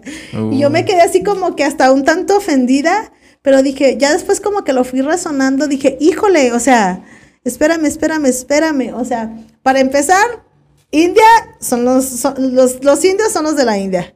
O sea, ya está la India, acá nosotros son, tenemos grupos indígenas, este, tenemos grupos étnicos que, que son, te digo, indígenas, entonces, desde ahí pues nos hacemos una mala referencia. Dos, ya quisiéramos vestir muchos ropa que visten ellos, porque hay ropa eh, hasta de 22 mil, 30 mil pesos, gabanes carísimos, y, y a lo mejor no carísimos en el sentido de precio, sino por lo que son, o sea, trajes de charro que traen este botonadura de oro, o sea, hay ropa de verdad, y que hay gente, por ejemplo, en, en Michoacán, en lo que es la meseta purépecha, que, que en su vestimenta traen 30 mil, 40 mil pesos, desde una falda, este, una blusa bordada, o sea, no es nada barato.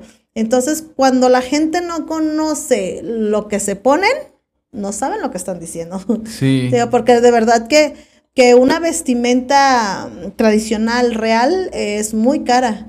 Entonces, cuando vemos así como que, "Ash, discúlpame, pero tu ropa que está hecha en maquila con un niño de un país donde están explotando, o sea, su valor real No es es de eso. 30 pesos.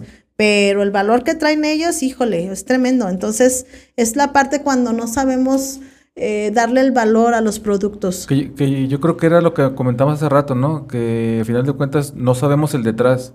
Nomás vemos y como no nos gusta, dices, no, pues, ah, sí, cualquier cosita. Sí. ¿Cuánto es lo menos? No, pues tanto, árale, pues. O una escultura, como dices, o sea, ¿cuánto? ¿30 mil pesos? ¿Qué hace? No, espérate, o sea, es todo el trabajo que hay, o sea, todo lo que es artesanías, de verdad que tiene una historia, un tiempo, un trabajo, y desde cómo se viene produciendo, a veces son generaciones sobre generaciones, Así entonces es. es, es esta parte de la historia, te digo, de la tradición, de, de la mano del artesano, porque de artesano a artesano todo el producto cambia. Entonces, mm, yo creo que es bien importante enfatizar que respeten, que valoren y que sepan lo que significa cada prenda, cada artículo, cada, cada producto artesanal que tienen en sus manos. Y que por supuesto, eh, pues en México tan diverso, tan, Sí. tan, tan multicultural, Y muy rico en- muy rico, sí, cultura, sí, sí, sí, claro. Sí, entonces, este, te digo, siempre que preguntan y te digo, y nosotros también como vendedores, pues tenemos la responsabilidad de aprender y de explicar el porqué de cada cosa. Entonces, pues, Sobre todo como un exponente, ustedes también que son, que estás exponiendo la artesanía de, de todas esas culturas. Entonces sí, yo creo que también es un compromiso también muy grande. sí, así es, Así así, es. es. Entonces, pues te digo, para, para mí un orgullo, te digo, ser parte de este proyecto. de- ahora sí que, que, pues un agradecimiento primeramente a mis padres por confiar en mí, mis hermanos por también ser, ser las, las, las manos, también a las chicas Mercadito, a Mari, a Inara, a las chicas de Sayutiltic, a todas mis amigas, mis amigos, a toda la gente que ha sido parte de este proyecto, porque yo creo que ellos son, son la esencia, son la esencia de, del mercadito, porque yo les digo, nosotros sin ellos no somos nada.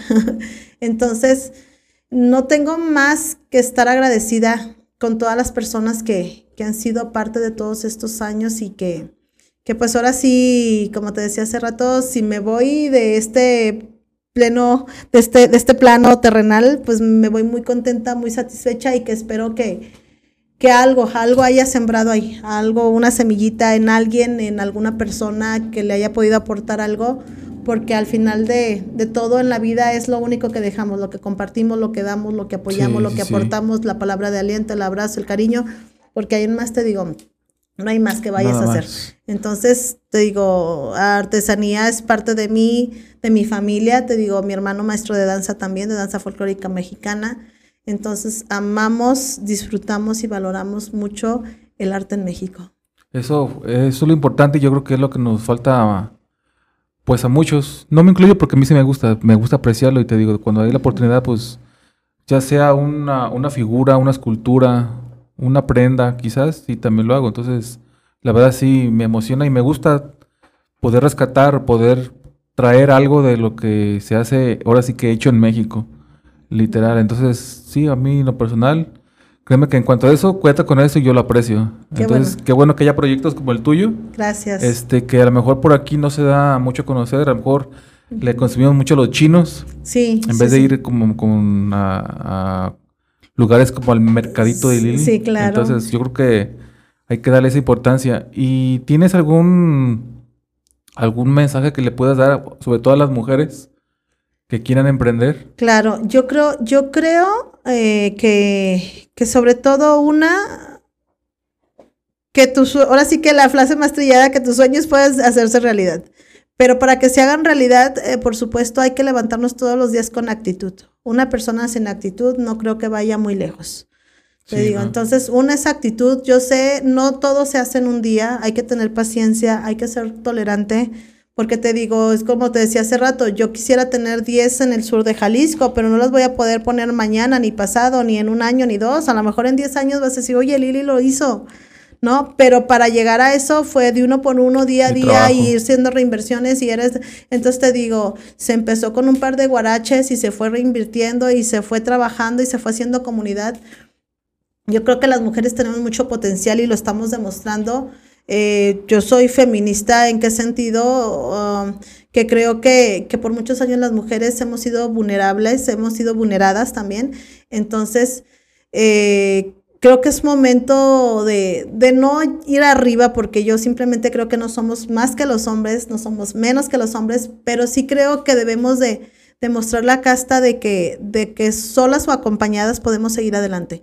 Entonces, que no se desesperen porque yo creo que es esta parte cuando nos llega algo que no esperamos o estos, estos días duros donde no vendes, este, pues te desilusionas pero síguele topando, síguele topando. Un día, ahora sí que dicen un pie sobre otro, un pie sobre otro, un pie sobre otro. Este, yo algo que siempre he hecho es primero asegurar eh, la parte, la parte de vivencia básica, alimentos, casa y alimentos que son primordiales y ahí para adelante le echo rifa. Entonces, yo sé, yo sé que hay, y hay muchas mujeres muy, muy valiosas también de las que he aprendido muchísimo en este tiempo y te digo, y que por supuesto hagan, yo creo que las redes, las redes de apoyo son fundamentales para todos. Cuando nos sentimos mal, quien nos apopacha, cuando estamos bien, son quienes festejan con nosotros. Entonces, yo sé que, que hay mucha mujer aquí afuera que, que está en el día a día y que a lo mejor también se la está viendo difícil, pero no todo es para siempre. De los días malos también se van. Entonces, pues es, es, esta parte de, de no te desanimes no pierdas la fe y sobre todo levántate todos los días con actitud. Ahí está, chicas, para que entonces con eso se motiven.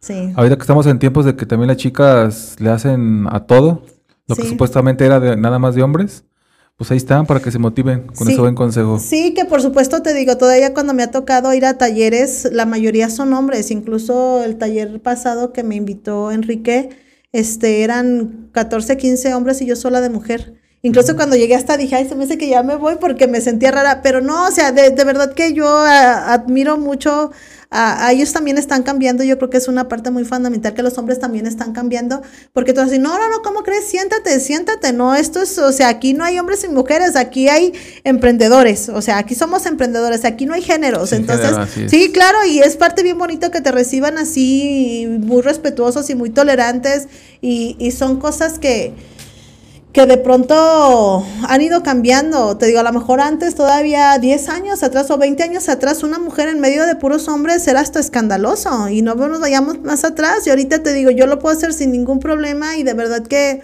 es muy padre entonces que se involucren, que aprendan, que también creo que esta parte es bien importante, aprender, aprender, aprender, aprender.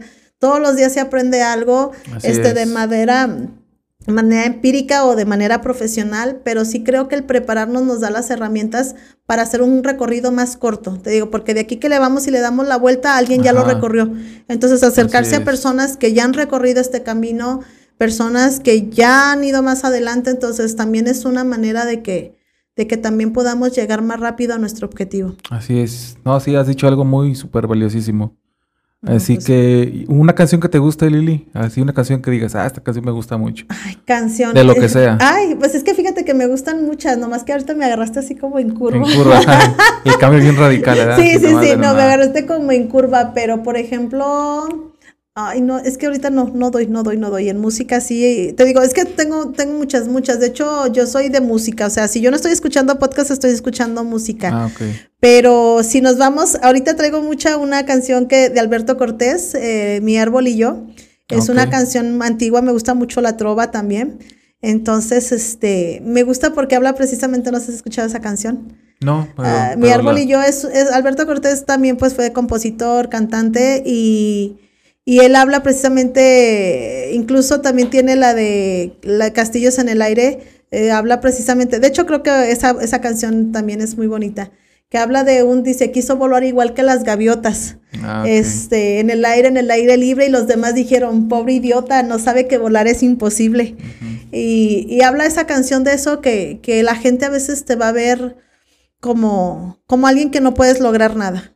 Te digo, te van a decir de cosas, se van a burlar de ti, te digo, pero sin embargo, el, la canción lo menciona, dice, y echó volar, o sea, se echó a volar, y cuando la gente empezó a ver que volaba, le daba miedo, porque decía, ¿cómo estás volando? Entonces, este, te digo... Suele pasar también eso. Sí, en la música también encontramos historias, y, creo que es una de las muestras, te digo, Alberto Cortés es uno de mis exponentes favoritos, ah, te digo, los aprendí por mis papás, entonces, este, porque pues las, las canciones cuentan historias de vida y que a lo mejor ahorita que lo, que lo dices, pues habla precisamente de eso, ¿no? Esa niña eh, desorganizada, esa niña loca, esa niña que gritaba, esa niña que corría, esa niña que decía, no te estás quieta. y que ahora esa niña eh, se siente bien orgullosa. Yo sé que esa niña se siente bien orgullosa de mí y que, y que a pesar de todo lo que ha sucedido, pues aquí estoy. Aquí está. Oye, pues es una canción que va a estar muy ad hoc entonces. Sí. Te comentaba porque hago una lista en Spotify de los invitados. Sí. Entonces ahí voy incluyendo sus canciones. y unas mías, entonces para que si te das la oportunidad y luego la escuches. Sí, claro que sí. Todas y ahí va a estar la tuya. Ah, perfecto, la voy a escuchar con muchísimo Muy bien, Lili. Pues, Lili, de mi parte te agradezco de verdad infinitamente que hayas venido. Gracias, gracias. Que hayas aceptado la invitación a través de Marilu, que le mando un saludo. Gracias para Lupita, claro que este, sí. Eh, de verdad sí te agradezco mucho tu tiempo, tu, tu, ahora sí que tu espacio que también que me, hayas brindado. Este, Gracias. Sé que a lo mejor quedó corto porque, porque veo que tienes que hay mucho, entonces sí también cuando gustes de una segunda parte nos podemos poner de acuerdo. la siguiente sí va a ser de educación, ¿qué te parece? Ah, perfecto. Porque fíjate que sí me quedé con unas de la educación especial. Sí, claro, claro. Sí, sí, creo que nos podemos hacer otra segunda. Pero sí, ya posiblemente nos ponemos de acuerdo. Más adelantito, claro que y sí. La, y la hacemos. Y pues nada, Lili, gracias de verdad, infinitamente. Y nada, para los que llegaron al final, les agradezco también. Gracias. Eh, los espero en la próxima próximo episodio. Les mando un abrazo donde estén. Chao. Gracias a ti. Gracias. Gracias por llegar hasta el final. No olvides escucharme en Spotify, Apple Podcast y Amazon Music. Te espero en el próximo episodio. Esto fue Ecléctico.